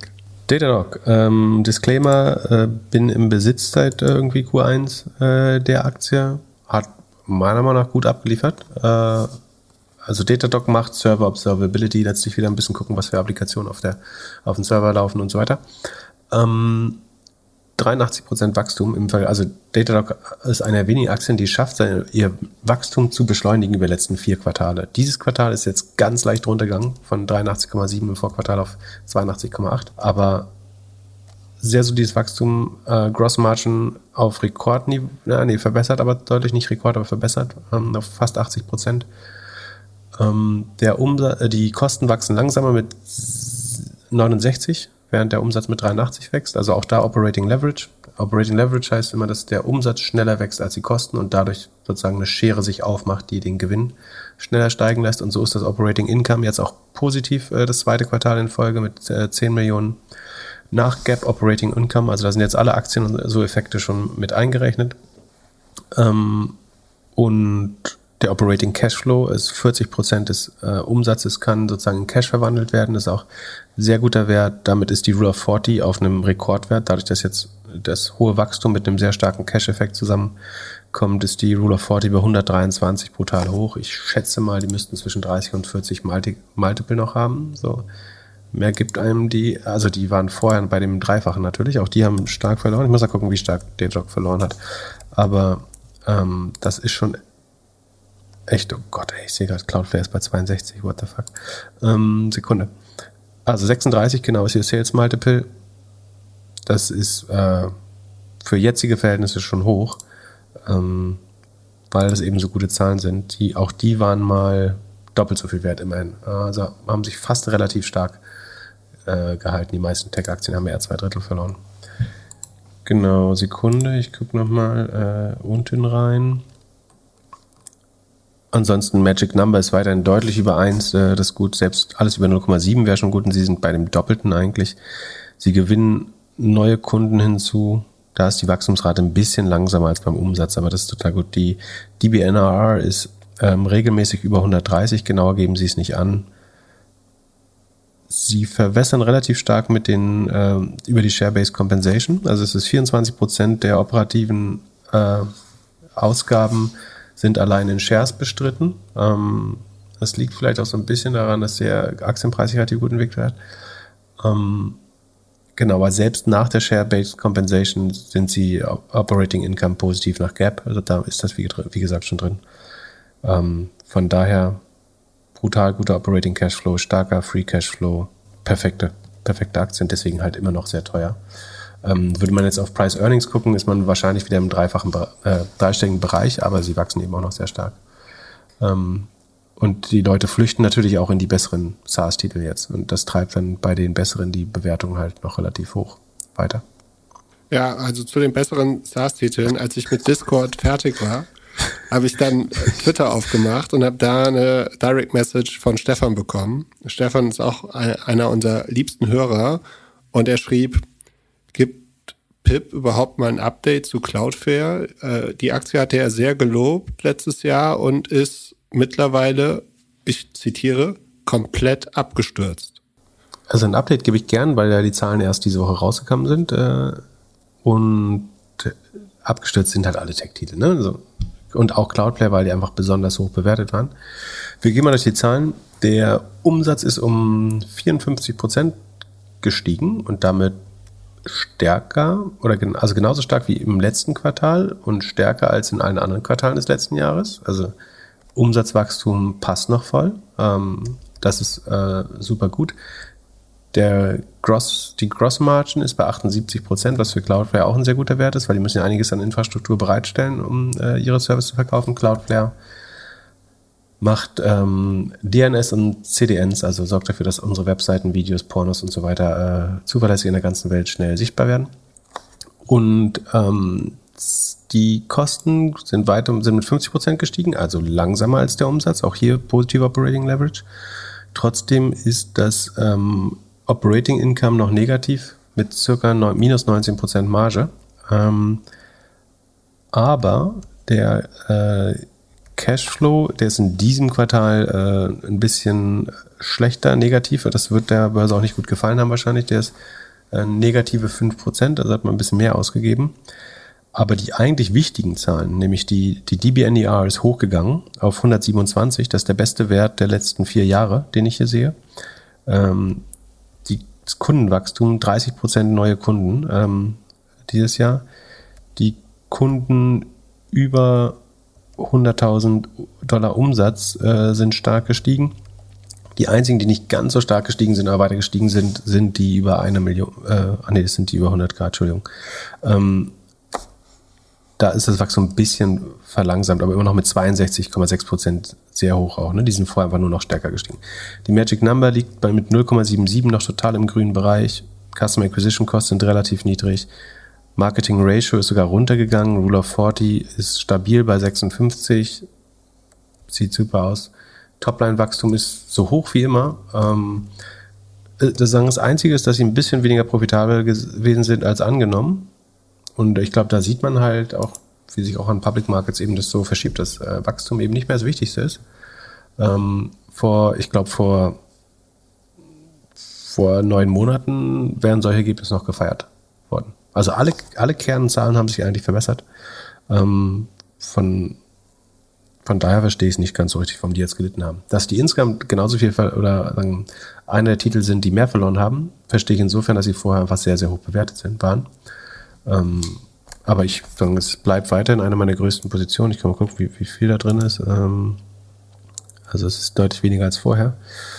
Ähm, es sind immer noch 12 Prozent, die ich in äh, Cloudflare habe. Also ähm, ist ein erheblicher Bestandteil meinem Depot und ich würde vermuten, eine der letzten Sachen, die ich verkaufen würde. Aber ich, das war ja mal über 700 Prozent und plus, glaube ich, jetzt sind es nur noch verdreifacht, aber ähm, und 62 sein, ist echt krass. Ich gucke jetzt mal, was die aktuelle Bewertung ist. Also es ist ja echt ein bisschen günstig jetzt. Äh, also ich weiß auch nicht, ob es günstig ist, muss erst mal gucken, aber ähm, ich fand die Zahlen jetzt dafür, dass sich ja Leute auch Sorgen machen, ob das Investitionsklima überhaupt okay ist. Ja gut, es sind halt immer noch 40 mal Sales das ist ähm, halt auch sehr weiterhin sehr hoch bewertet einfach. Das ist schon problematisch. Aber kann wie gesagt, sein, die kann immerhin da reinwachsen. Bitte? Also kann es sein, dass es daran liegt, dass Sie eine der Firmen sind, die immer noch in Russland arbeiten und dass jetzt ein paar, keine Ahnung, ETFs die rausnehmen müssen? Das könnte unter Umständen sein. Das hatten wir mal, also ich würde es ungern wieder aufwärmen. Wir hatten das mal besprochen in einer anderen Episode. Ähm, sagen wir, so, warum, warum ist Cloudflare noch nicht aus Russland äh, raus und sagen, wie, wie man das sehen kann. Äh, ich verstehe Leute, die das nicht gut finden und die Aktie deswegen meiden wollen. Ähm, ich glaube, es ist auch schwer, als ein Infrastrukturprovider ähm, so eine Entscheidung zu treffen, weil man, also wie willst du nochmal außerhalb von, von Amerika Software verkaufen, wenn du quasi klar machst, dass du ein politisches Mittel bist. Ähm, schwer.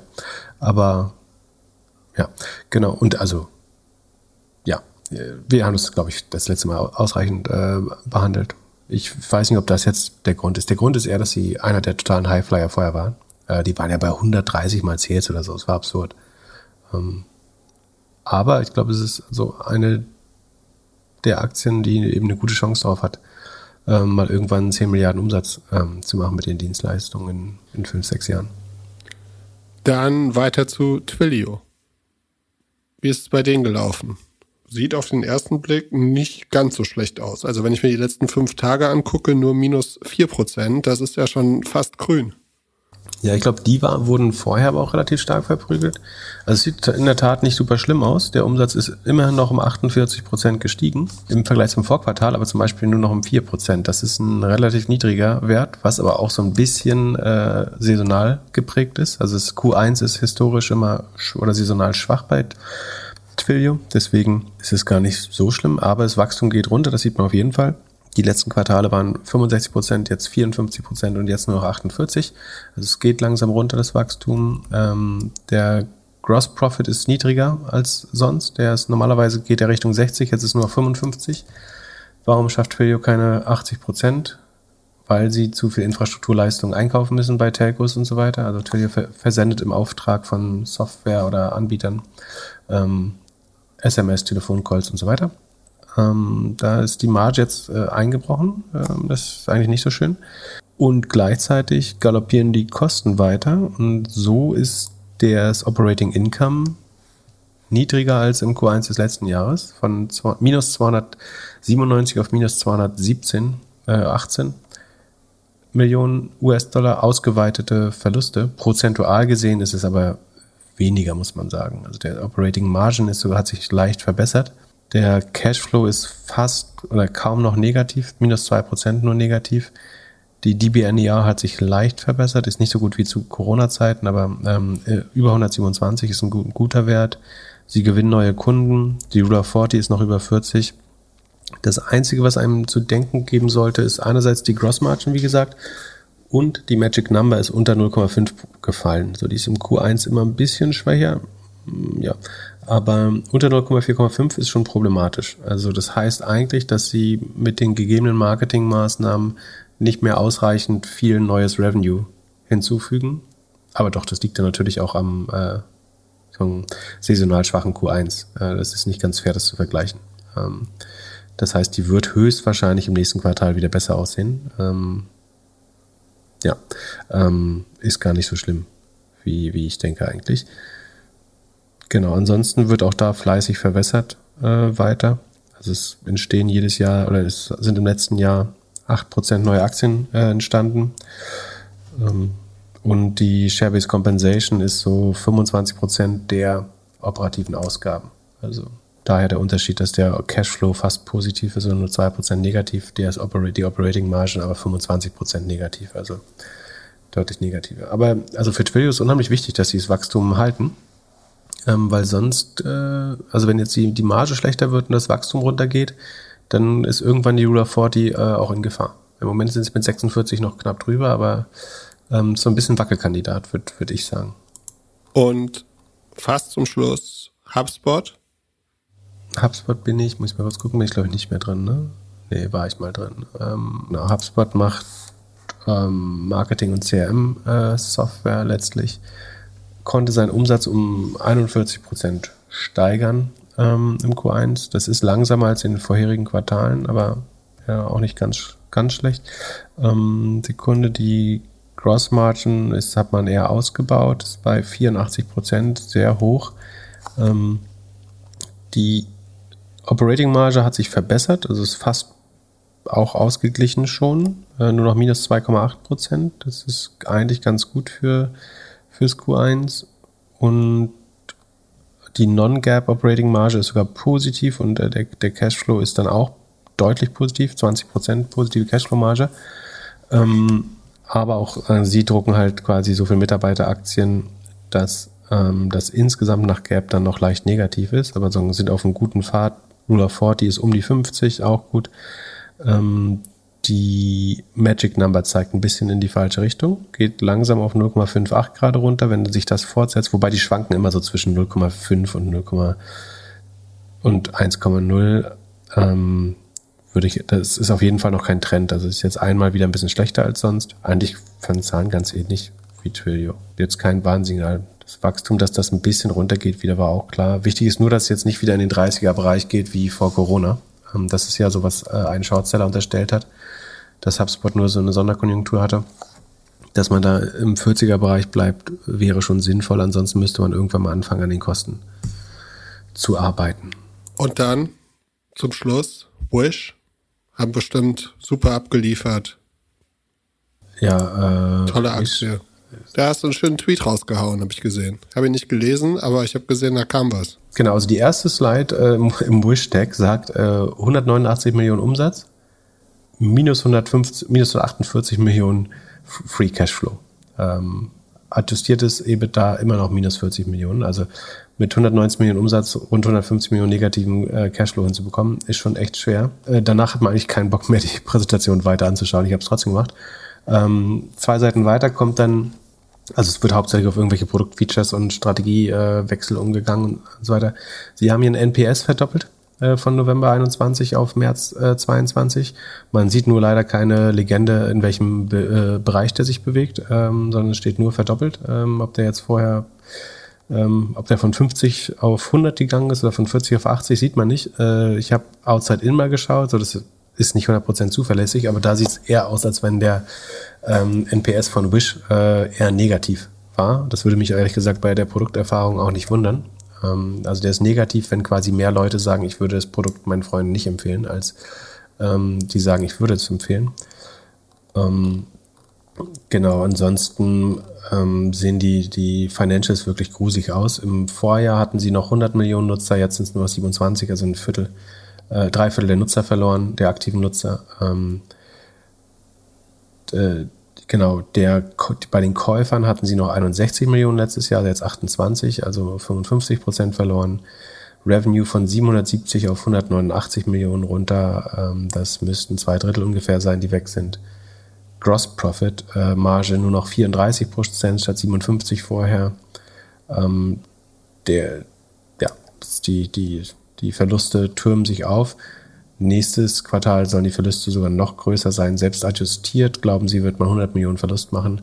Ähm, sie, dieses, waren, dieses Quartal waren es nur 40 Millionen adjustiertes äh, negatives EBITDA. Und äh, die wichtigste Zahl, die sie auch auf dieser ersten Slide hatten, ist wahrscheinlich dass sie noch eine Milliarde an Cash-Äquivalenz Äquivalenz haben, also äh, liquide Mittel. Und ähm, das gibt ihnen bei der derzeitigen Burn, wobei da ist ja zum Beispiel eben nicht das EBITDA äh, ausschlaggebend, sondern eben der Free Cashflow. Und bei 150 Millionen, sagen wir, heißt das, wir müssen Wish nicht mehr länger als äh, anderthalb Jahre ertragen wahrscheinlich. Dann zum Schluss über eine Firma, über die wir lange Zeit nicht mehr gesprochen haben. Gorillas. Es wurde sich gewünscht, unter Mehrfach. anderem von Alexander, ähm, dass du da mal so ein bisschen was erzählst. Also äh, Alexander schreibt, äh, ihn würde so der aktuelle Stand bei Gorilla interessieren. Er sieht Inflation, Lohnprobleme, Marktumfeld und denkt, dass da eher eine Downroad kommen würde. Magst du uns einmal durch die Unit Economics führen und uns erklären, wie die Jungs profitabel werden können? Was ist dabei Tech? Wo haben sie ihr Competitive Advantage? Ja.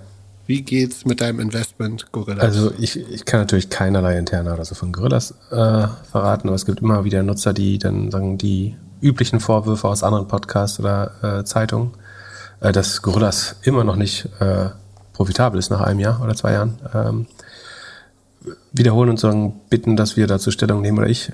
Ähm, wie, wie kann das profitabel werden? Also ich glaube, A, das muss ganz sicher nicht nach zwei Jahren profitabel sein. Das ist ja, ja auch Quatsch. Ähm, so, so kann man kein äh, 5 Milliarden Unternehmen aufbauen. Ähm, was, was man schon sagen muss, ist, dass für ein Modell, was hauptsächlich durch Wachstum getrieben wurde in der Vergangenheit, gerade die Zeiten deutlich schwerer werden. Das wird niemanden verwundern. Ähm, so, ähm, es hat Getir hat es noch geschafft, eine Runde zu raisen. Ähm, ähm, GoPuff Go hat es irgendwie noch hinbekommen, aber redet über auch äh, Kosteneinsparung. Insgesamt hat sich das Umfeld sehr gestaltet sich deutlich schwieriger jetzt, ist äh, keine Frage. Ähm, was nicht heißt, dass jetzt da automatisch eine Down Download kommen muss. Ähm, wie auch immer, wie kann das profitabel werden? So, den einen Teil habe ich ja früher schon mal erzählt, irgendwie, dass mit höherer Dichte, höherer Frequenz theoretisch das Modell immer effizienter wird. Ähm, das äh, sollte relativ klar sein, so kann man sich irgendwelche alten Folgen anhören, um das ähm, zu verstehen. Dadurch verkürzen sich die Wege ähm, und, und, man kann eventuell Orders stacken, also mehrere Orders in einen äh, Lastenfahrer zum Beispiel packen, etc. So, weitere Hebel, um das langfristig profitabel zu bekommen. Also erst muss man, erstmal muss man sagen, GoPuff hat ja schon äh, Dutzende profitable Warenhäuser. Ne? Also, dass das profitabel funktionieren kann, ist längst bewiesen. So, also es gibt, äh, Getir schafft das in, in der Türkei zumindest auch. Die schaffen es, glaube ich, im Rest von Europa äh, überhaupt nicht gut, ähm, das irgendwie hinzubekommen und hauen unheimlich viel Geld äh, raus, angeblich irgendwie zwischen 100 und 120 Millionen im Monat. Ähm, aber da, es gibt genug Cases, wo das funktioniert hat. Ähm, unter anderem eben auch in den USA mit, mit, mit Kofaf. Joker sagt, sie sind profitabel äh, in, in ihren Märkten. So, die haben nochmal auch andere Ungleichheit, würde ich sagen. Aber sie sagen, sie sind quasi Contribution Margin positiv. Dann kann man nur glauben. Wie auch immer, scheint nicht ganz unmöglich zu sein. Wie holt man zusätzliche Profitabilität aus dem Modell raus? Also ein Problem sozusagen, was immer erwähnt wird, ähm, ist sozusagen, dass die Möglichkeit, die gestiegenen Kosten durch Inflation nicht weiterzugeben. Ich glaube, dass es weitaus einfacher ist, das bei einem Gorillas zu machen, als bei einem Discounter-Modell äh, oder so, weil sagen die Gorilla-Kundschaft tendenziell weniger preissensibel ist, würde ich vermuten. Äh, alles andere würde mich sehr wundern. Ähm, von daher, und du ist es ein viel einfacher, Preise irgendwie dynamisch zu gestalten, zum Beispiel bei dem Modell. Das hielt ich fast für einen Vorteil, aber gut. Ähm, die Lohnkosten sind natürlich aber, die, die drücken schon eher auf äh, das Modell. Das muss man fairerweise sagen, so dass Arbeitskräfte zu finden nicht super einfach ist, logischerweise. Die Profitabilitätshebel wären einerseits natürlich äh, einfach mehr Marge aus dem, also mehr Gross Margin, das, was wir vorhin bei Oatly beschrieben haben. Äh, so, man kann davon ausgehen, dass im Lebensmitteleinzelhandel die Gross Margins so um die 30 Prozent sind, je nachdem, was man liefert. Das kann man verbessern, indem man äh, Eigenmarken baut. Und man kann nicht nur sozusagen billig Eigenmarken bauen, sondern, also warum ist eine Eigenmarke effizienter? Ist, weil man quasi den direkt quasi beim Produzenten einkauft und die Marge des der Marke oder des FMCG, der dazwischen steht, ähm, für sich vereinnahmt. Man teilt sich die, die Marge nur noch zwischen dem Händler, also in dem Fall Gorillas, und dem Produzenten. Ähm, und genau, man kann es halt im Budget-Segment machen, also eine, eine Billigmarke, so wie Ja im, ist Ja im Edeka, ich glaube, oder im Rewe, I don't know. Ähm, na, diese gut und billig und wie die alle heißen.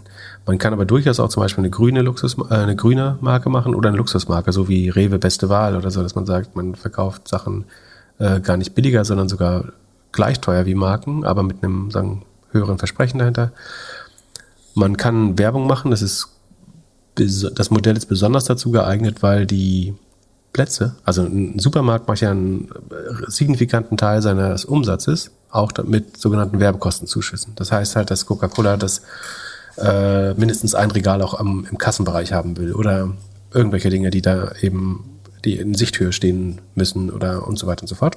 Das ist bei dem Modell besonders opportun, weil du ja eine begrenzte Sichtbarkeit hast. Du hast im Viewport maximal vier Produkte, je nachdem, was für ein Handy man hat, vielleicht auch mal sechs, aber die Not als Marke dort zu erscheinen im, in den ersten sechs Produkten ist sogar noch höher. Das heißt, es müsste bei einer sagen, gewissen Größe sollte ein zusätzlicher Anreiz entstehen, äh, Geld zu bezahlen, um eben so wie bei Amazon auch in der ersten Reihe ähm, zu stehen.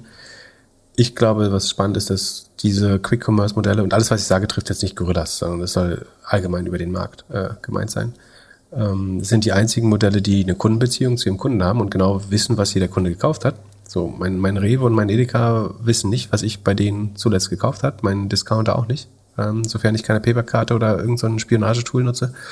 Ähm, von daher ist das, glaube ich, der einzige Partner, der zum Beispiel sagen kann, ich kann Werbung ausspielen, sei es für dein Produkt oder für was anderes, ähm, für Leute, die regelmäßig besonders organisch, besonders teuer einkaufen, die Alkohol einkaufen, die Coca-Cola einkaufen, aber nicht Pepsi, ähm, die sich für Hummus interessieren oder für Hafermilch, aber deine Marke noch nicht kennen. Äh, ich glaube, es ist ein einzigartiges Werbemodell, was kein anderer Lebensmittelplayer machen.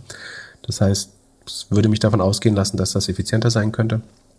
Ähm, dass die ganze Lebensmittelverschwendung muss ich nochmal erklären, so dass im Supermarkt ist ein großer Showroom, wo zwei Drittel der Frischwaren vergammeln, damit wir sie alle begrabbeln können. Äh, ist vielleicht nicht unbedingt nötig.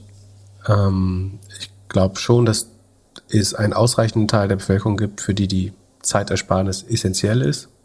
Da gibt's dann immer das Argument mit der Brutto-Netto-Zeit. Also ich muss mit meinem hart verdienten und versteuerten Geld das Bruttogehalt des Gorilla-Fahrers ähm, bezahlen. Also einfach gesagt, mein Stundenlohn ist nach Steuern äh, im Schnitt, glaube ich, in Deutschland 20 Euro ähm, und der Bruttolohn des Gorillas-Fahrers ist aber äh, mit inklusive aller Kosten auch ähm, fast in dem gleichen Be Bereich.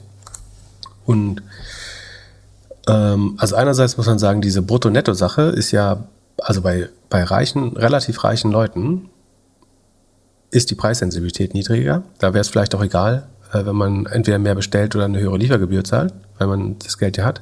Und bei Leuten, die kein Geld haben, ist der Brutto-Netto-Unterschied wiederum nicht so groß, weil sie ja selber äh, weniger Steuern zahlen auch. Ähm, so wird jetzt jemand, der selber Mindestlohn verdient, das äh, für, für den ist wahrscheinlich die eigene Arbeitszeit zu nutzen oder die eigene Freizeit zu nutzen, um einkaufen zu gehen, sinnvoller. Für viele Leute. Es gab mal in dem einen ähm, Shareholder-Letter von Amazon, hat Jeff Bezos doch mal diese Rechnung aufgemacht, dass der wahre Value von Amazon ist, wie viel Zeit sie als Menschen einspart. So, und wenn, so, wenn jetzt äh, der Fan des Wocheneinkaufs zweimal die Woche mindestens 30 Minuten einkaufen geht, und das ist schon sehr, sehr, sehr positiv gesehen, oder ich versuche möglichst frische Waren zu kaufen, das heißt, geht zwei bis dreimal die Woche einkaufen, braucht dann aber vielleicht nur 30 Minuten, was weniger ist als der Wocheneinkauf, glaube ich, dann kann Gorillas noch deutlich teurer werden oder deutlich mehr kosten. Bis, also ich meine, bin jetzt natürlich auch ein Ausnahmefall, aber selbst bei einem sehr durchschnittlichen Menschen, wenn man seine Freizeit oder Zeit mit Kindern oder Hobbyzeit sinnvoll bepreist, sollte es immer opportun sein, äh, statt irgendwie im Stau zu stehen oder nach Parkplätzen zu suchen oder irgendwelche Waren im Supermarkt zu befummeln äh, oder sich an der Kasse aufzu aufzuregen und Corona zu holen, halte ich es für, für sinnvoll, wenn man seine Zeit richtig bewertet, ähm, das Modell zu nutzen. Und sagen, ich habe dadurch, wenn ich es fair betrachten würde, eine fünfstellige Summe im, im Jahr äh, gespart. Und selbst beim Durchschnittslohn von 20 Euro ähm, würde es bei der Rechnung noch Sinn machen, das zu machen. Was nicht heißt, dass alle Leute das so denken. Ne? Es, äh, es gibt ja auch Leute, die fahren wegen 1 Cent Benzinunterschied ähm, eine Viertelstunde durch die Walachei, um ihr Auto zu tanken. Also die wirst du wahrscheinlich damit nicht erreichen. Ähm, aber rein, also die Unterstellung ist ja immer, dass es nicht rational wäre, dass dieses Modell funktionieren kann. Ich würde das Gegenteil behaupten, dass es einzig rational ist, äh, so wie du alle Sachen von anderen Menschen erledigen lässt, äh, in der Regel, äh, auch das zu machen. Ich wüsste nicht, warum Leute ihre Freizeit äh, dafür opfern sollten, um sowas Banales zu machen, wie Lebensmittel zu kaufen, wenn sie stattdessen ähm, mit den Kindern spielen können oder selber einen Job machen, um nebenbei Geld zu verdienen. Du kannst ja in der Zeit auch selber als Freelancer Geld verdienen äh, und arbeitest eine halbe Stunde, um äh, dafür den Gorilla-Fahrer zu bezahlen. Soll ich noch ein, zwei Minuten dagegen halten oder sollen wir es so lassen? Kannst du gern, pff, bitte, wenn du was Gutes dagegen hast, gib Gas. Ich, ich finde einfach, also für die sind jetzt zwei Jahre alt, so die ersten sechs Monate war ich als Konsument mega geflasht. Jetzt finde ich, also vielleicht ist es einfach, äh, ist die Innovation nicht hier in dem, im Markt oder nicht in Hamburg, aber ich sehe einfach, äh, es bewegt sich sehr wenig. So von, von Produkt könnte meines Erachtens schneller werden.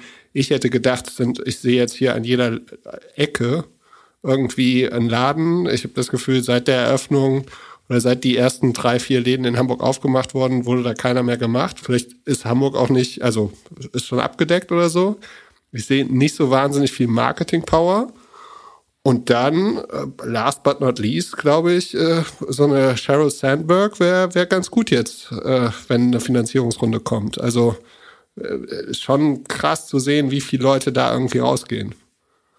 Aber du sagst, also äh, sollen wir Wette machen? Down, ich ich habe ja auch gedacht, es kommt eine Downround. Du glaubst, es kommt keine? Äh, die, die erste Wette ist ja, ich glaube, ich habe vor einem Jahr oder so mal Sven Schmidt hören sagen, dass er äh, eine Kiste Zitronen frisst oder so, wenn das in einem Jahr noch gibt. Ich weiß nicht mehr genau, was der Wortlaut war, aber es ging um eine Kiste Zitronen.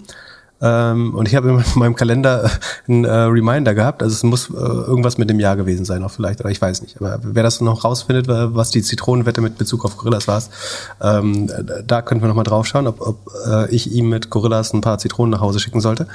Ähm, okay, also wenn das, jemand, wenn, wenn das, jemand, äh, findet, äh, gibst du dem äh, eine Limo aus oder wie? Der kriegt auch eine Kiste Zitronen, der oder die. Ähm, was wolltest du mit mir wetten? Downround? Ja, ich, ja halt Downround? Du hältst dagegen? Okay. Ja, und ich wette nur, weil ich nicht, nicht verlieren kann. Ja, Nein, gut, dann weißt aber du vielleicht schon was, was ich noch nicht weiß. Aber ja, ja. aber es ist auf jeden Fall äh, eins der absoluten Corona-Gewinner. So, es hat schon, hat schon wirklich so eine äh, ja, Veränderung des Kaufverhaltens gebracht. Und ich kann mich noch erinnern, als ich Corona hatte und ich glaube, sie gerade gestartet haben in Hamburg ähm, und Rewe mich nicht bestellen lassen hat. Also aber wird, wird ein krasser Markt. Ich meine, wie heißen die? Knisper, Knusper oder sowas? Kommt jetzt mhm. nach weiter nach Deutschland. Picknick wird, die, die machen ja eher die kleinen Städte. Ja. So, aber äh, musst du halt alles Tage vorher. Also sind auch super Modelle. Würde ich sofort auch rein investieren. Äh, jetzt sage ich selber schon rein investieren. Würde ich auch. Äh, Zumindestens. Äh, das, den Fehler macht, äh, habe ich, egal. Ich würde auch in die äh, so, sofort investieren, glaube ich. Also ich halte die, die Modelle für, für auch gut, für eine andere Zielgruppe, glaube ich. Ähm, ich, ich halte nur viele der Argumente einfach für Quatsch. Also überhaupt mal von diesem Wocheneinkauf zu reden, das habe ich ja mal woanders erklärt, dass das absoluter Irrsinn ist, irgendwie ein Fest daraus zu machen. Also warum wenn ich das nochmal kurz wiederholen darf, warum, warum gibt dieses Wort Wocheneinkauf? Weil die Einkaufsexperience im Lebensmitteleinzelhandel so ekelhaft ist, dass man die maximal einmal die Woche machen will. Weil keiner Bock hat, wenn das so schön wäre, das Einkaufen, dann kann man jeden Tag frische Leu Sachen vom Markt holen. Aber es ist einfach so nervig für eine vierköpfige Familie einzukaufen, dass man das nur einmal die Woche machen will. Und deswegen bevorratet man mit Konservierungsstoffen vollgeprügelte äh, Sachen. Ähm, und will die halt nur einmal ins Auto packen, hochschleppen und so weiter. Ich, ich halte es für das bessere und gesündere Modell, ähm, entweder täglich oder irgendwie zwei, dreimal die Woche frische Sachen nach Hause zu holen, auch wenn die ein bisschen mehr kosten. Du bist, was du isst. Und ähm, ich, ich, es gibt unheimlich viele operative Sachen, die wir besprechen können, die man da besser machen kann. Und das, das Modell ist nicht einfacher und das wird auch gerade nicht einfacher und sondern die Marktlage ist dafür nicht einfacher. Das will ich ja gar nicht leugnen. Das ist ja vollkommen klar auch. Aber ähm, langfristig fände ich es besser relativ spontan. Es muss nicht in 10 oder 15 Minuten sein, aber relativ spontan das, was ich zum Kochen oder zum Essen brauche und benötige, zu bestellen, dann, wann ich es brauche und nicht äh, wie Neandertaler Vorratshaltung zu betreiben von Sachen, die im Supermarkt auf dem Weg hierher in meinem Kühlschrank vergammeln, weil weder die Wirtschaft sozusagen eine vernünftige Supply Chain hinbekommt, noch äh, das Individuum an sich. Äh, und ein, also wir haben ja gerade ein riesiges Problem, dass eventuell sagen, durch den Mangel an Dünger, durch den Krieg in der Ukraine und die gesamten Lebensmittelpreise ähm, eigentlich die Weltbevölkerung nicht mehr mit ausreichend Kalorien versorgt werden kann. Und ähm, das einfachste, der einfachste Weg, das zu lösen, und dazu braucht man nicht Gorillas, aber äh, das hilft im Zweifel, wäre die Lebensmittelverschwendung mal zu reduzieren äh, und weniger Sachen äh, wegzuschmeißen und vergammeln zu lassen, bloß weil man keinen Bock hat, sie irgendwie zu essen oder sich verplant hat. Und ich glaube, wenn man dieses Planen obsolet macht, ist das schon was sehr Nachhaltiges. Ähm, und dann ist der, was der Competitive Mode oder Sustainable Competitive Advantage. Wie gesagt, bei einer gewissen Größe hast du Netzwerkeffekte äh, davon. Ich glaube, die größten zwei Player werden immer Netzwerkeffekte haben. So, die werden noch größer, äh, wenn sich die beiden äh, zusammentun würden, äh, egal in welchem Markt. So, es sind jetzt nicht, ich rede nicht nur über die zwei in äh, Deutschland, sondern es gibt ja auch noch woanders welche. Ähm, dass da Konsolidierung geben wird und da, dass die Nummer drei, Nummer vier wahrscheinlich das Jahr nicht überleben wird, auch vollkommen klar. Und dass es vielleicht schlauer wäre, wenn die Nummer eins und zwei sich zusammentun.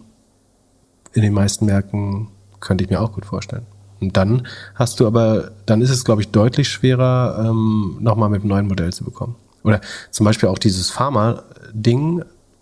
Also eigentlich ist die, diese, sagen, mobilen Apotheken oder Q-Commerce für Pharmacy eine perfekte sagen, Ergänzung oder ein perfektes Komplement für, für, für das Modell, weil die Delivery Driver bei Gorillas sind eher unterausgelastet tagsüber zu den Arbeitszeiten, weil alle Leute irgendwie morgens und abends Essen bestellen. Oder die meisten Leute. Und ähm, die Medikamente holst du aber typischerweise, wenn du krank bist und beim Arzt warst. Und das ist wiederum zu Tageszeiten. Ähm, das heißt, es wäre ein sehr guter Weg, die Fahrer optimal auszulasten, wäre sie tagsüber Medikamente fahren zu lassen und abends und äh, morgens äh, Lebensmittel zum Beispiel. Und man könnte ja noch viel mehr über die, wenn man sozusagen diese äh, vertraute Supply Chain oder Last Mile Logistik aufgebaut hat, kann man noch ganz andere Sachen darüber verteilen, seien es Pakete oder ähm, und so weiter und so fort. Aber ich sage nicht, dass es einfach ist. Das Modell sah natürlich vor einem Jahr deutlich besser aus ähm, als heute. Aber wie gesagt, es werden Unternehmen weltweit gefundet, es gibt profitable äh, Warehouses. Und, so, ja. einmal nochmal kurz gucken, was so als News gibt. Freitagnachmittag. Finn Kliman hat noch keine Entschuldigungsstory gemacht, aber Wirtschaftswoche schreibt, About You hat den Stopp den Verkauf der Atemschutzmasken. Ja, das der ist auch das Firma Mindeste. oder so hätte man fast schon schneller machen können. Pip, ich wünsche dir ein schönes Wochenende. Ja, vielleicht war äh, der letzte Entscheider noch nicht wach. Äh, Ja, Weiß. aber, Tarek am, am ah, nee, der, Feiern. ist, der ist ja heute auf dem Panel. Das wird ja auch spannend, wie das ausgeht. ja, Äh, Finn ist heute nicht dabei in Hamburg auf dem Panel. Hat abgesagt? Das äh, wurde abgesagt und kann ja, ich verstehen. in diesem Sinne, Aber, aber Thomas Mittelhoff ist als moralische Instanz äh, stattdessen ja noch weiterhin da. Äh, Ja, das, von daher ist er gut vertreten. gut. Äh, vergesst Muttertag nicht und falls ihr mich jetzt noch eine halbe Stunde hören wollt, schaut mal bei Project A vorbei. Da bin ich im Podcast. Bis dann. Tschüss. tschüss. Worüber redest du denn? Das sagst du mir jetzt? Äh, Das habe ich nicht mehr mitbekommen. Warum sagst du sowas nicht? Einmal Lollipop suchen, dann findest du es. Ist, ich werde Rainer, also war ein sehr nettes halbestündiges Interview auf Englisch, aber ich werde jetzt äh, Rainer nochmal einen kleinen Growth Hack geben, dass ich glaube, freitags nachmittags nicht die beste Zeit ist, um einen Podcast zu releasen. Und wer hat dich ähm, interviewt? Rainer? Rainer. Also, viel Spaß damit. Tschüss. tschüss. Mach's gut. Achso, und Er- Erinnerung an Kathy Wood noch. Äh, Es wird mal wieder Zeit, die Year-to-Date-Performance auf der Webseite abzudaten. Dass ich, die hört ja bestimmt zu. Habe ich gerade gesehen. Äh, die, die, die, die hat äh, sich jetzt mit Elon Musk geeinigt, dass der, der ETF der neue Feind ist und der gemanagte Fonds. Surprise, dass gemanagte ETFs und Fonds ähm, natürlich äh, viel besser sind. Und dabei ist mir aufgefallen, dass der, der, die Year-to-Date-Performance bei, bei des ARC Innovation Funds immer noch im, am 31. März stehen geblieben ist. Da sind weitere minus 20 Prozent eingef eingefallen, seitdem die, könnte man mal updaten, falls das Geld noch da ist. Also, schönes Wochenende. Bis dann. Bis bald, ciao, ciao. Peace.